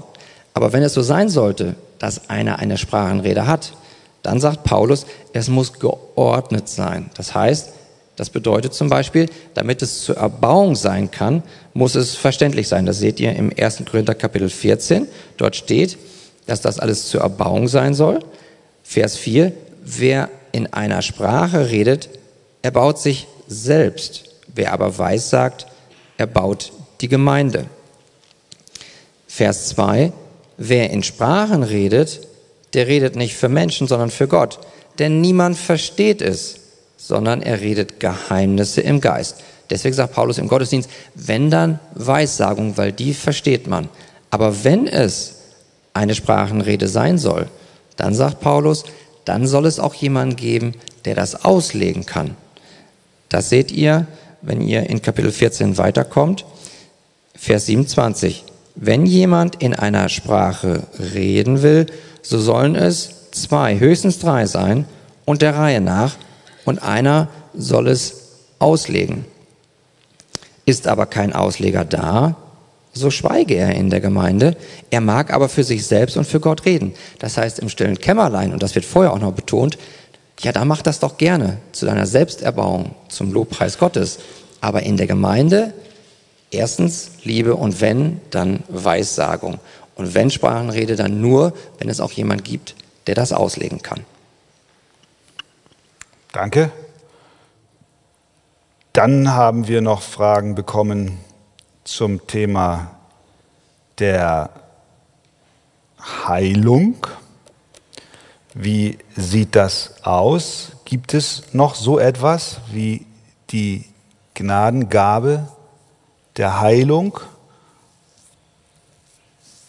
Pastor Wegert?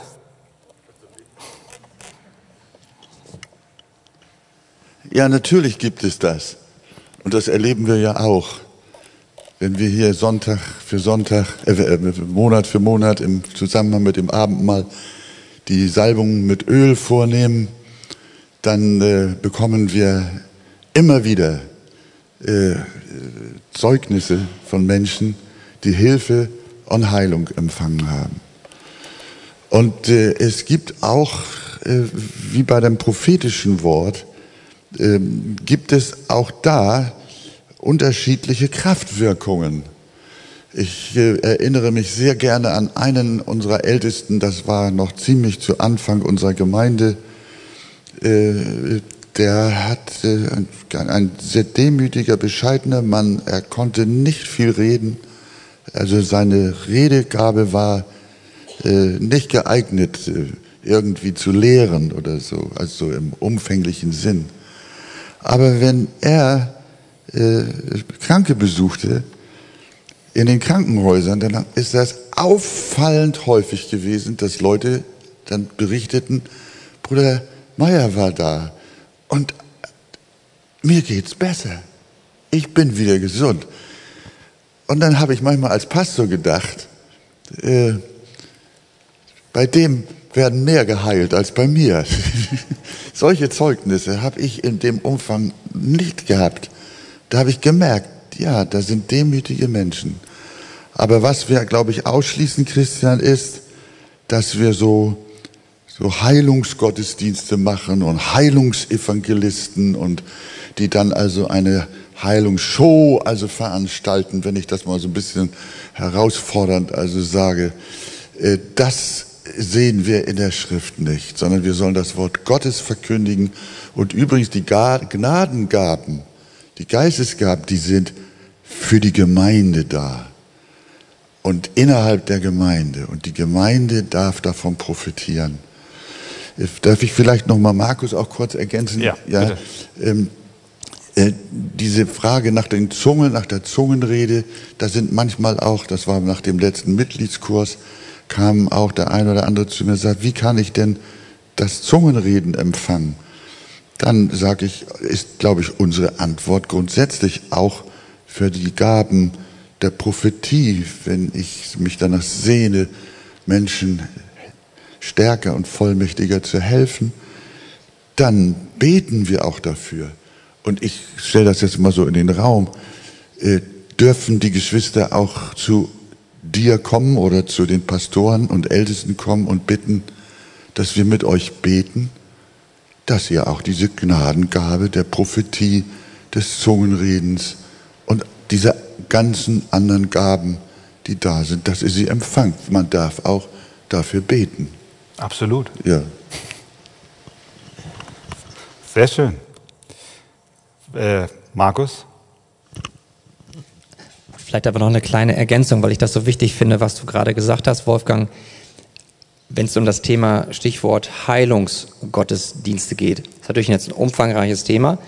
Damit will ich nicht sagen, dass nicht während eines sogenannten Heilungsgottesdienstes nicht sogar auch das Wunder der Heilung geschehen kann. Gott ist souverän, er kann es machen, wo er will. Aber das ist genau mein Punkt. Im 1. Korinther Kapitel 12, dort steht, dies alles aber wirkt ein und derselbe Geist, der jedem persönlich zuteilt, wie er will. Und wenn ich mich hier hinstelle und sage, nächsten Sonntag kommt bitte alle, da ist ein Heilungsgottesdienst, zu wem mache ich mich dann? Zu jemandem, der dem Heiligen Geist befiehlt, was er tun muss.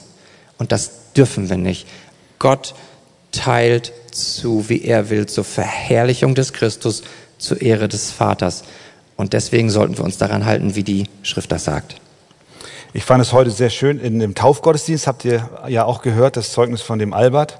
Äh, das hat er so ganz nebenbei erwähnt, fand ich. Das war sehr schön äh, mit dem Hautkrebs. Und Klaus Wolf hat gebetet für ihn. Und dann ging er ins Krankenhaus und dann haben sie gesagt, sie sind geheilt. Ähm, preis dem Herrn. Äh, Gott wirkt und er heilt, wie er will. Und dafür dürfen wir unbedingt auch beten, dass Gott das auch verstärkt in unserer Mitte tut. Wie bitte? Wir, natürlich, wir glauben, wir glauben, wir glauben an Heilung. Ja, ihr Lieben, also ich sag mal so, das sind eigentlich so die drei größeren Themenkomplexe. Wir haben darüber gesprochen, wie wir uns ausstrecken nach den Gaben. Wir haben darüber gesprochen, dass wir sie alle fortsehend betrachten. Aber die Frage ist natürlich, wie wir es dann umsetzen. Über Prophetie haben wir gesprochen, über das Zungenreden haben wir gesprochen. Ähm, und ich glaube, das sind im Wesentlichen die Fragen gewesen, die wir von euch bekommen haben. Ähm, gut, wir können noch im Detail gehen, wo fängt eine Geistesgabe an und wo handelt es sich bloß um eine normale Gabe. Ich glaube, das haben wir aber auch schon beantwortet, dass Gott uns auch diese in Anführungszeichen normalen Gaben, wenn wir sie in der Kraft seines Geistes für das Wohl seiner Gemeinde einsetzen, es dann eine Geistesgabe ist, die Gott also uns schenkt. Es gibt Menschen, die haben eine natürliche Begabung in der Verwaltung und wenn sie das im Glauben für die Gemeinde und für Gott einsetzen, dann können wir ohne mit der Wimper zu zucken sagen, das ist eine Gnadengabe von Gott. Es gibt, wie bitte? Er tut es durch den Geist. Er tut es durch den Geist. Bitte? beim Thema Zungenrede, ja, ich kurz. Bitte? Da habe ich so vernommen, da waren so Fragen. Wir haben in 1. Korinther 14 den Hinweis, denn wer in Zungen redet, der redet nicht zu Menschen, sondern zu Gott. Denn niemand versteht ihn. Im Geist redet er Geheimnisse. Ich glaube, da waren auch so Fragen, ob das jetzt eine Fremdsprache ist. Das kann Gott sicherlich machen, dass jemand äh, eine, eine Fremdsprache empfängt in, in, in was weiß ich, in Afghanisch oder so spricht, obwohl er das gar nicht kann. Und Gott benutzt das, um einen Afghanen da anzusprechen. Aber wir haben hier in der Regel die Zungensprache so als eine Sprache, mit der wir mit Gott kommunizieren. Ich sage mal so eine Art Gebetssprache könnte man vielleicht sagen, äh, die wir dann aber auch nur, wie schon gesagt wurde, von Markus in Privatgebrauch im, im stillen Kämmerlein nutzen sollen. Und wenn dann eine Zungenrede erfolgt in der Gemeinde, dann, haben wir das schon erwähnt, dann natürlich muss es mit Auslegung erfolgen ein Ausleger muss da sein. Das ist, glaube ich, auch nochmal ein wichtiger Punkt. Also so habe ich das vernommen, waren auch so Fragen. Also es kann sicherlich sein, dass eine Fremdsprache auch da ist. Und beim Pfingstwunder war es eh eine sehr spezielle Geschichte, hast du auch schon erwähnt. Aber so im normalen äh, Gemeindealltag ist die Zungenrede eine äh, persönliche Sprache oder ja, Gebetssprache mit Gott. Wir reden Geheimnisse, wie es hier heißt in 1. Korinther 14. Und es dient zur Selbsterbauung. Das andere ist alles Gaben, die zur Erbauung und Tröstung Ermahnung der Gemeinde dienen. Und wir haben, wie gesagt, auch die Predigtserie, auch das Buch von meinem Vater. Das ist auch übrigens äh, das Wort der Wahrheit 66 Mal treffend erklärt oder 65 Mal treffend erklärt. Da sind wunderbare äh, Kapitel drin für die Geschwister, die das noch nicht wissen. Äh, da wird all diese Themen, über die wir heute gesprochen haben, werden dort wirklich gut verständlich erklärt und biblisch fundiert erläutert. Also da könnt ihr gerne auch noch mal reinschauen. Äh, das ist auch das Material, was wir auch im Mitgliedskurs verwenden hinsichtlich der Thematik Heiliger Geist und auch seine Gaben. Wunderbar. Ist noch jemand hier unter uns, der jetzt noch eine brennende Frage hat? Und zwar ähm, habe ich eine Frage zu einem Text aus äh, Römer 8. Da lesen wir ja in Vers 15, dass äh, wir nicht den Geist, nicht den Geist der, der Knechtschaft empfangen, äh, sondern den Geist der Sohnschaft, der dann in uns diesen Ruf äh, bewirkt, aber Vater. Und ähm, ich kann mir vorstellen, dass das für Menschen, die vielleicht christlich aufgewachsen sind, eine gewisse Herausforderung darstellt, das so festzumachen, äh, wann und wie das aussieht, äh, dieser Ruf. Ähm, also da vielleicht so ein bisschen so eine Hilfe zu. Und ähm, dazu lesen wir auch in Galater 4, dass es der Geist selbst ist, der diesen, äh, in Vers 6, äh, der diesen ähm, Ruf in uns ausspricht. Ähm, genau. Ich, äh, ich, bin mir nicht sicher, ob ich die Frage richtig verstanden also, habe jetzt. Sozusagen, ähm, ja, wie, also das eine ist so ein bisschen das Theoretische vielleicht, ähm, nicht ganz so wichtig. Äh, wer ist, ist jetzt der, der Geist selbst oder sind wir es oder irgendwas dazwischen, was diesen Geist, äh, diesen Ruf bewirkt? Ähm, und dazu, ähm, ja, halt so ein bisschen praktischer. Also, ähm, wenn man jetzt nicht unbedingt so eine klare Erfahrung nennen kann, wo man jetzt sagt, genau da habe ich mich bekehrt, genau da kam dieser Geist und dieser Ruf in mir auf. Ähm, weißt du ein bisschen, was ich meine?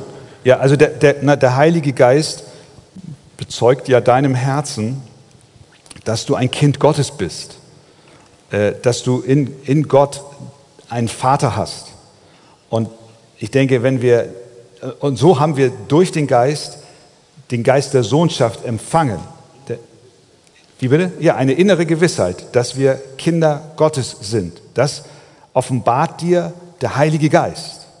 Und in diesem Geist der Sohnschaft rufen wir jetzt aber Vater. Das ist eigentlich ein wunderbares Beispiel auch noch für das Wirken des Geistes.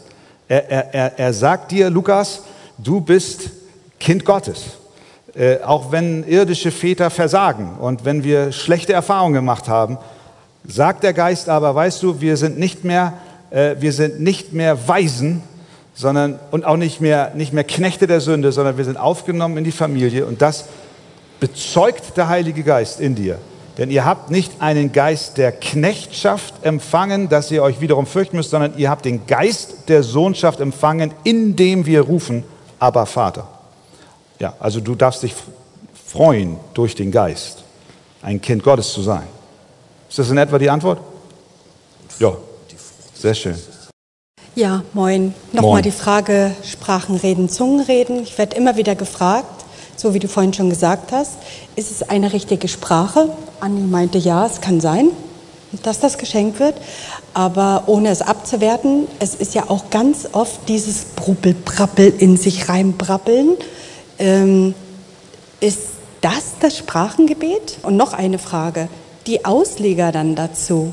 Woher weiß ich denn, äh, ich verstehe ja nicht mal die Sprache, es sei denn, es ist eine richtige Sprache, aber wenn es dieses Bruppeln, Brabbeln ist, äh, dann ähm, weiß ich ja nicht der Ausleger selber. Woher weiß ich denn, dass der das wirklich versteht? Ja, also äh, so ist das ja nun nicht. Also meine, meine liebe Schwester, mit Brabbeln und so haben wir hier nichts zu tun. Das will ich jedenfalls, ich hoffe. Aber wir verstehen, was du, was du meinst. Nein, wir müssen, wir müssen doch wissen, das geht im Grunde genommen, ihr Lieben, seid ihr alle nicht weit weg, in anderen Zungen zu sprechen. Euch ist es doch auch schon allen so gegangen, die ihr wiedergeboren seid, dass eine in eurem Herzen beim Beten eine starke Liebe zu Jesus in euch aufkommt. Und, und ihr Gott so dankbar seid, was er in eurem Leben getan hat. Und dann wollt ihr ihn, dann lobt ihr den Herrn in eurer deutschen oder englischen oder was weiß ich für eine Sprache, in eurer Muttersprache. Und ihr lobt Gott und preist. Und dann sagen wir doch in unserer Sprache auch, es fehlen uns die Worte, Gott richtig zu loben und zu preisen. Kennt ihr sowas? Das kennen wir doch irgendwo alle. So. Und äh, ich will nicht von mir reden, aber wenn ich manchmal im Auto fahre und bin mit Gott ganz allein, dann, äh, dann passiert mir das, dass ich mich so freue über mein Heil und bin so glücklich. Und dann kommt dieser Moment, wo ich, wo, wo, wo ich dann sagen will, mir fehlen die Worte und dann schießt es aus mir heraus. Und da bin ich immer froh, dass auf der Rückbank keiner neben mir sitzt oder hinter mir sitzt, sondern ich bin mit Gott ganz alleine. Und jemand schrieb auch unter den Fragen, äh, ja, wie kann, äh, wie kann das zu meiner Erbauung sein? Wir reden Geheimnisse Gottes. Gott weiß es. Es gibt doch diese Stelle in Römer, ich glaube, Björn schließt sie schon auf. Der Geist Gottes vertritt uns mit unaussprechlichem Seufzen. Wir wissen nicht, heißt es da, Björn, such jetzt mal. mal äh, wir, Römer 8, das, lies doch mal laut.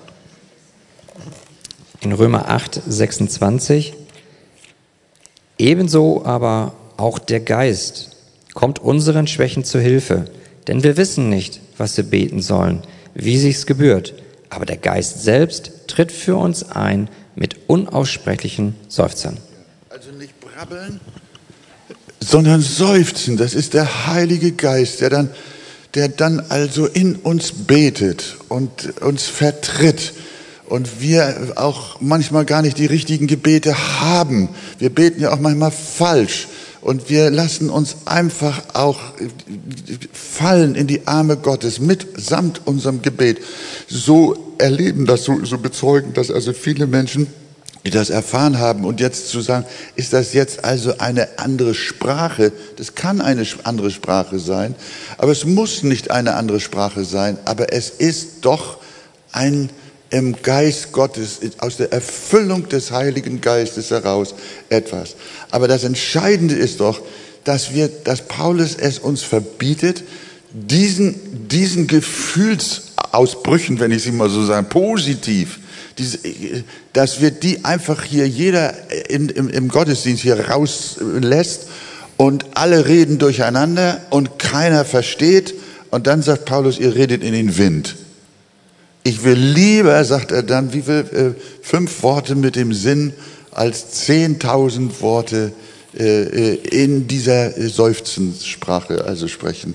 Und das ist wichtig und das, das sind diese Dinge, die wir befolgen müssen. Das ist etwas für dich ganz alleine. Das ist nicht heilsentscheidend, ihr lieben Geschwister. Es gibt Menschen, gibt Gottes Kinder, die haben dieses Zungengebet, aber andere haben es nicht. Aber das, das macht, das tut nichts in Hinsicht der Qualität unseres Christseins. Spielt das Zungenreden keine Rolle dass ihr, dass ihr das versteht. Jemand, der nicht in Zungen redet, hat die gleiche Glaubensqualität und die gleiche Kindschaftsqualität wie einer, der es hat. Aber wir dürfen doch diese Ordnung, die Paulus uns vorgegeben hat, einhalten. Und weil auch das mit dem Zungenreden immer auch so, so was Kribbelndes ist und manche Leute streben ja auch so nach Sensationen und nach Phänomenen und nach, nach äh, äh, gewaltigen Zeichen und Wundern und so weiter, da entsteht dann manchmal eine Dynamik, die man dann nicht mehr aufhalten kann. Und die ist dann fleischlich, die ist dann sehr, sehr fleischlich. Und das will Paulus nicht, sondern das bleibt der, unter der Kontrolle unseres persönlichen Gebetslebens, unserer Hingabe an Gott. Während wir Bibel lesen, äh, kann uns das also passieren. Und ich glaube, ihr seid alle näher dran, als ihr denkt. Das ist nicht so ein, so ein, ein, ein wundersames Ereignis. Willst du noch mal ganz kurz, weil das war auch Bestandteil der Frage. Ich glaube, das haben einige. Was wäre denn, wenn jetzt in der Gemeinde eine, eine Zungenrede hätte? Dann heißt es ja, es muss eine Auslegung erfolgen. Na, dann musst du vorher also einen Ausleger mitbringen. Ja, es steht wörtlich da. Wenn kein Ausleger da ist, so schweige er. Steht wörtlich. Ist wörtlich. Und wenn du einen Ausleger hast und du sagst zu deinem Nächsten, ich habe eine, eine Botschaft, einen Impuls von Gott, aber ich kann es nicht mit meiner Sprache aussprechen, äh, äh, hast du die Dynamik, spürst du das, dass du es übersetzen kannst? Und bring dann, dann wenn ein, ein Ausleger da ist, dann soll es deutlich gemacht werden, aber nicht in die Luft gesprungen werden.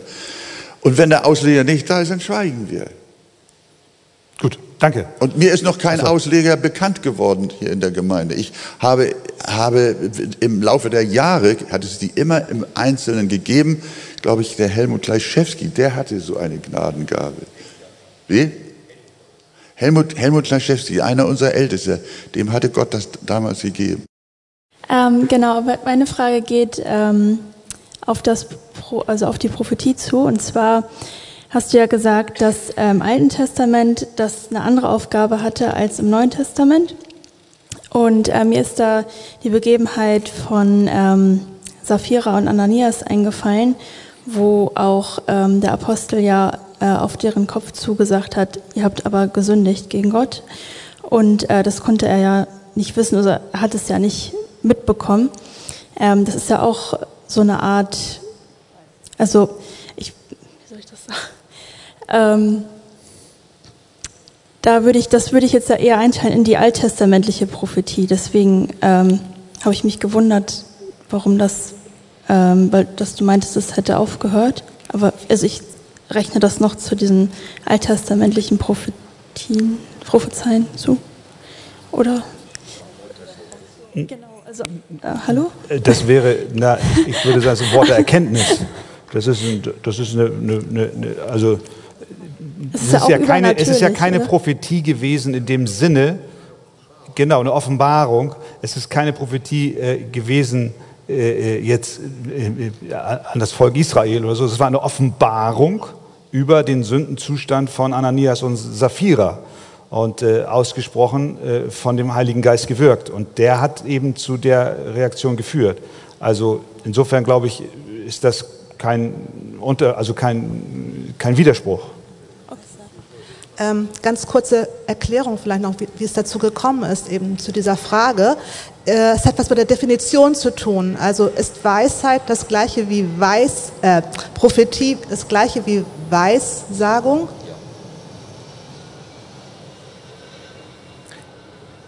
ist das, kann man austauschen. Björn? Es ist im Griechischen tatsächlich das gleiche Wort, ja? Mhm. Prophetie und Weissagung. Und ähm, es gibt dazu eine Sache, die ich gerne sagen möchte. Ähm, wir, wir, hören ja auch von Paulus und von Pretus, was ja nicht so lecker klingt, aber es ist immer so, dass sie Schweißtücher hatten und vollgeschwitzte Klamotten. Und die haben sie auf die Kranken gelegt und die wurden heil. So, ähm, das erleben wir so nicht mehr und trotzdem glauben wir, dass die Gabe der Heilung noch da ist. Genauso auch das mit der Weissagung. Das ist schon in gewisser Art und Weise eine Offenbarung, die die nähere Zukunft beschreibt. Sowas finden wir auch noch an anderer Stelle in der Apostelgeschichte, ein, zwei Stellen immer noch, wo auch nach Jesu Tod so was noch geschehen ist. Aber wir müssen auch unterscheiden, dass es in der Zeit der Apostel noch einen, einen Zeitraum gab, wo Gott sich besonders offenbart hat, weil er sein Evangelium von Jesus Christus in die Welt bringen und verbreiten wollte. Wodurch Wundergaben, diese Wunder, wirklich das, was man wirklich als Wunder bezeichnet, noch viel häufiger stattgefunden haben, um eben die Apostel als echte Zeugen Christi zu bestätigen. So. Und darunter musst du das abordnen.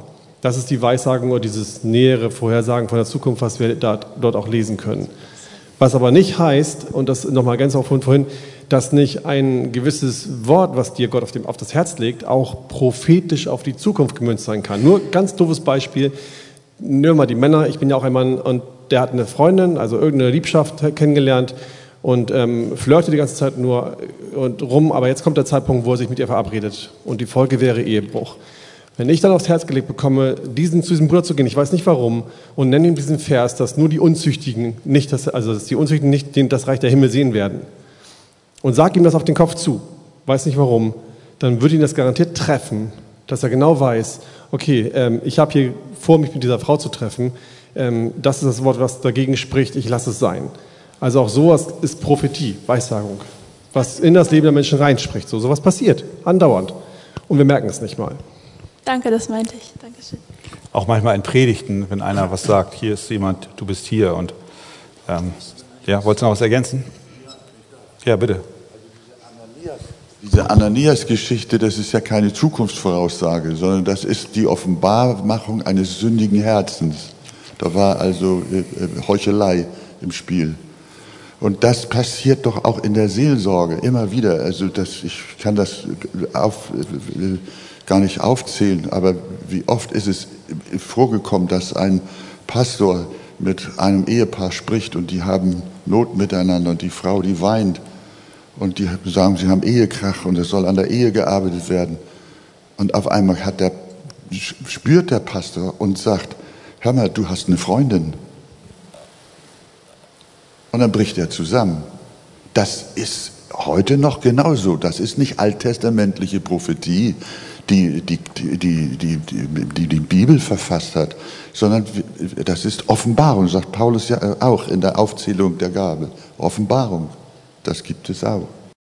Äh, ich hätte noch eine Frage zum Zungenreden und zwar äh, in 1. Korinther 14, ähm, ja wissen wir, dass da steht, dass wenn jetzt Unkundige reinkommen würden in die Gemeinde und alle reden in Zungen, dann ähm, sag ich mal, würden sie denken, ihr seid von Sinn. So, aber wie ist das gemeint, wo Paulus ja auch sagt, äh, ich will aber, wie soll es nun sein? Ich will ja mit dem äh, Verstand beten, aber ich will auch mit dem Geist beten.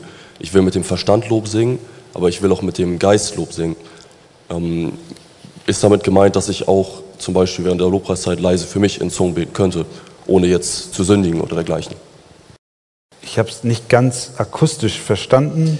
Also ich habe ihn so verstanden, dass wenn man an seinem Platz für sich still, ohne jetzt andere zu stören, so hast du das gemeint, ob er, ob man dann so in Zungen für sich Zungen beten kann. Ich meine, das kriegt ja kein anderer mit, dann passt das ja, was Paulus da sagt, dann ist ja keiner das gestört. Keine, keine, Keiner ja, sagen, hier ist vom Sinn. Ich, ich denke, da müssen wir aufpassen, dass wir jetzt nicht biblischer sind als die Bibel und, genau. und sagen, also das darf jetzt hier so oder so muss es sein. Äh, also ich glaube, wenn wir reinkommen in den Gottesdienst und wir haben also hier einen geordneten Gottesdienst, aber wenn einer auf seinem Platz leise äh, etwas sagt, ich glaube nicht, dass das dann gleich gegen das Wort verstößt. Das Komische ist ja, was wir hoffentlich in pfingstlich charismatischen Gemeinden erleben. Also lass uns jetzt mal zusammen beten und plötzlich legen alle los und, ja, entschuldige, sage ich auch so.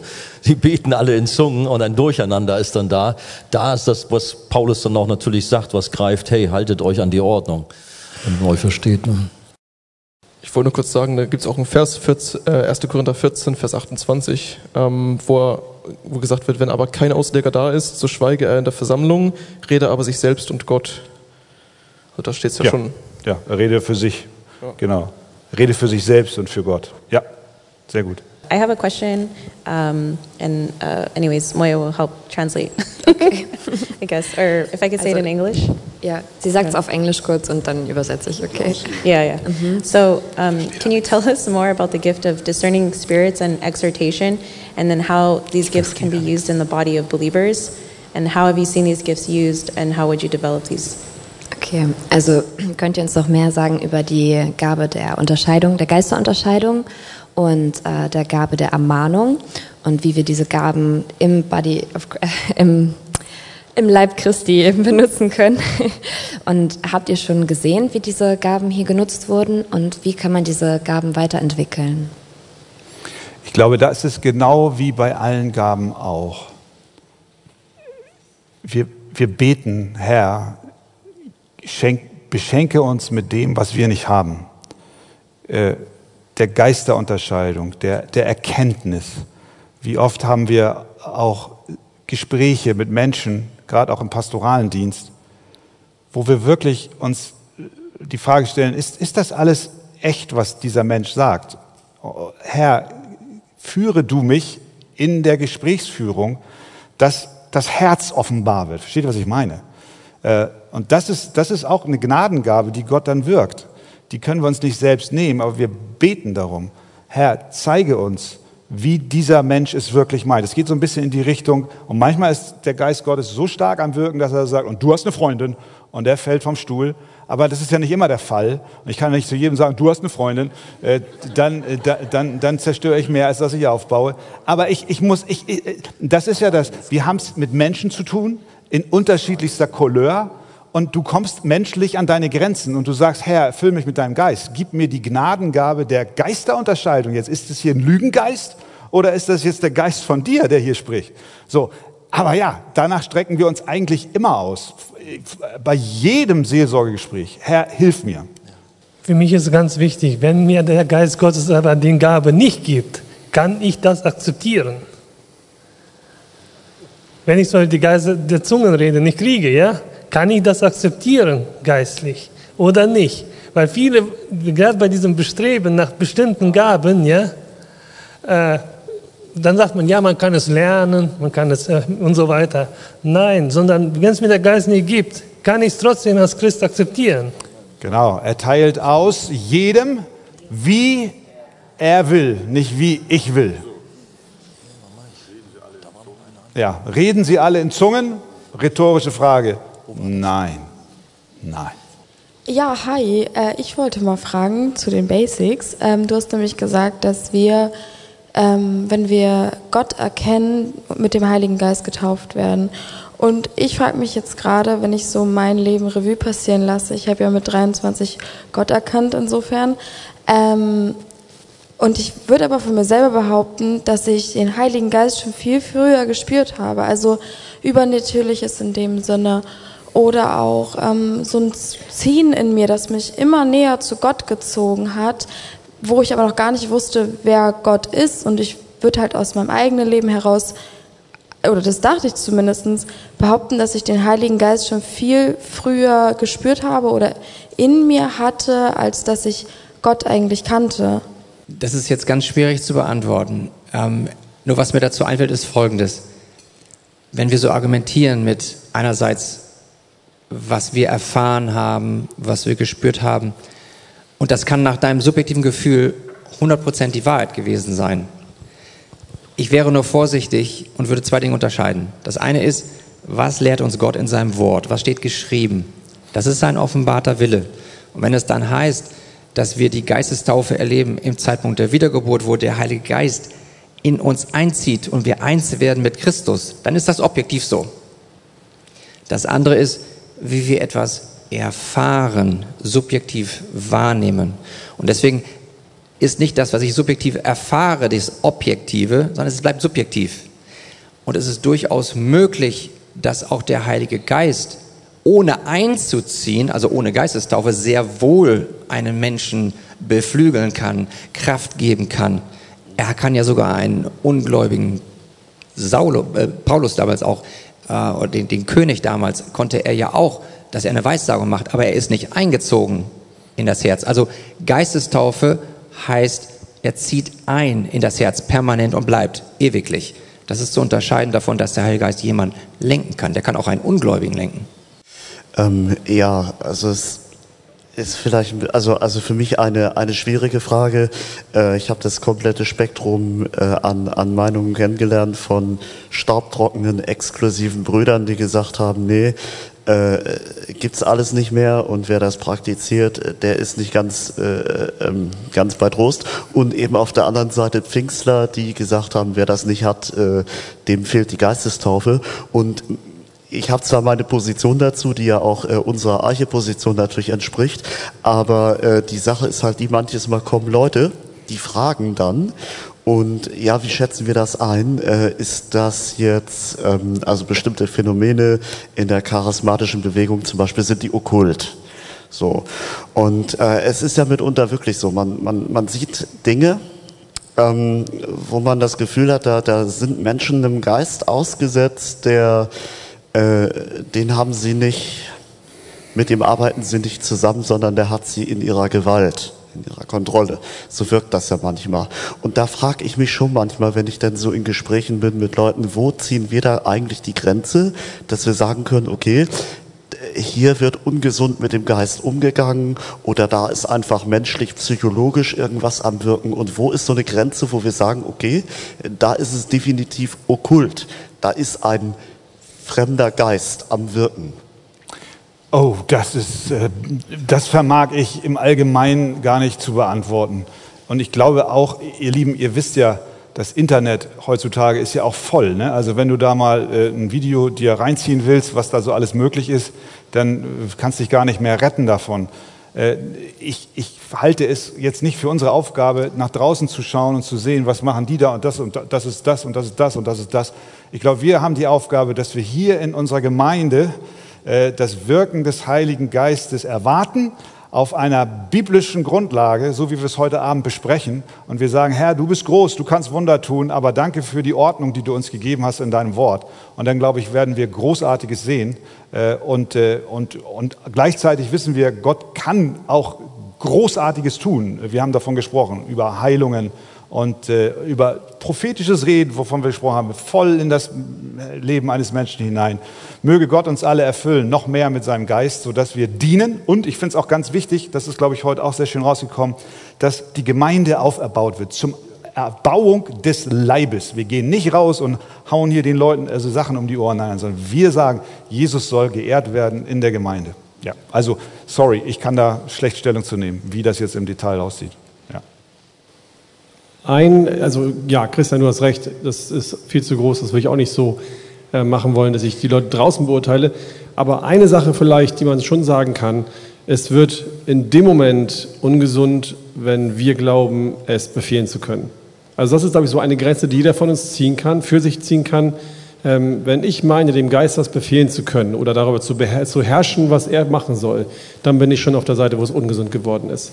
Also wir sind die Empfänger und die demütigen Bittsteller, aber nicht die, die Gott befehlen, wo, sie hinlaufen, wo er hinlaufen soll. Ja, ich möchte was sagen. Ich hoffe, dass ich das auch mit meinen Worten sagen kann. Es wird gesagt, dass man in der Gemeinde nicht in Zungen reden soll oder beten soll. Das ist auch okay. Aber ich fände es zum Beispiel gut, wenn Geschwister äh, angenommen in der Gebetsstunde in Zungen beten möchten, dass das gestattet wird, oder im Hauskreis, dass das gestattet wird. Ich komme selber aus einer Gemeinde, wo in Gebetsstunden gebetet wurde in Zungen. Und das waren mehrere Geschwister. Und das Positive war für mich, ich habe jetzt mal einen anderen in Zungen gehört, wie das denn ist, was der denn betet. Das, das hört ja hier keiner. Keiner kriegt das mit, wie, wie das so ist, in Zungen zu beten. Ich fand das angenehm, ich fand das nicht als störend. Es waren Geschwister, ich habe sie beobachtet, die, das waren reife Christen im Glauben, die im Glauben standen und die, waren, die Personen waren okay für mich. Und ich fand, und das vermisse ich hier, dass keiner hört mal, dass hier mal auch mal in Zungen gesprochen wird. Und wie ist das denn in Zungen zu äh, beten oder so? Das muss ja nicht im Gottesdienst sein. Aber die Freiheit in der Gebetsstunde, da ist man unter sich. Da ist ja kein Fremder da, da ist kein Ungläubiger da. Äh, also das fände ich äh, gut. Ich finde es gut. Das ist schön, wenn du das gut findest, Michael. Ja, äh, äh die, die, ist, die, Frage äh, ist ja immer, wir, wir, wir, versuchen natürlich uns zu orientieren an der Heiligen Schrift. Äh, und die Gebetsstunde ist genauso eine Versammlung wie am Sonntagmorgen. Und der Hauskreis ist auch eine, haben wir ja auch immer wieder betont, äh, ist, ja, ist ja die Versammlung der Gläubigen und der Heiligen in einer kleinen Zelle. Aber es ist auch eine Versammlung von, von, von, von Gläubigen. Und insofern ist das bei uns gelebte Praxis. Äh, dass wir sagen, nein, äh, wie Paulus es uns auch schreibt, äh, es sei denn, dass da also eine Auslegung ist. Und insofern, ja, das wäre die Antwort. Nochmal bezogen auf Björn Christians Frage. Ähm, würdet ihr ausschließen, dass dämonische Tra Kräfte in der Versammlung wirken können, wenn wir sozusagen, also man erlebt es ja schon auch in der Charismatik, dass dann der Heilige Geist sozusagen so heraufbeschwört wird und dann Dinge anfangen zu passieren, wo man sich fragt, ist es jetzt der Geist Gottes? Aber die Leute um mich herum Jesus ja schon kennen und auch äh, treu nachfolgen, aber man dann verunsichert ist, ähm, welche, welche Kräfte am Wirken sind. Also würdet ihr sagen, dass das möglich ist, dass äh, dämonische Kräfte dann in der Versammlung ähm, mit den Gläubigen auch Dinge tun? Du sprichst wahrscheinlich von, von Veranstaltungen äh, äh charismatischer Natur oder ich sage auch hypercharismatischer Natur, wo, wo die Leute dann also umkippen und wo sie bellen wie die Hunde und zittern und, äh, und äh, ja, wanken genau. und schwanken und brüllen und schreien und also in Trance fallen und in Hysterie und alles Mögliche und dann natürlich auch Geräusche machen und dann kommt auch irgendein Zungenreden daher. Äh, also ich würde diese Sachen, würde ich würde sagen, also erstmal geht da am besten nicht hin. Also das ist, das glaube ich, Christian. Ne? Also Amen. Ich, Amen. Geht, geht, geht, geht da nicht hin. Das, hat, das, das bringt euch völlig durcheinander. Ich habe im Laufe meiner Jahre und Jahrzehnte genug davon gehabt. Und das hat ja mich dann am Ende auch dazu geführt, dass ich raus bin aus der, aus der pfingstlich-charismatischen Bewegung. Nicht, das ist keine pauschale Verurteilung, dass ihr das richtig versteht. Äh, äh, aber es gibt da solche Exzesse und die werden, wurden gut gehalten, das kann man nicht mehr ertragen. Auch anhand der Bibel nicht. Das gibt die Bibel nicht her.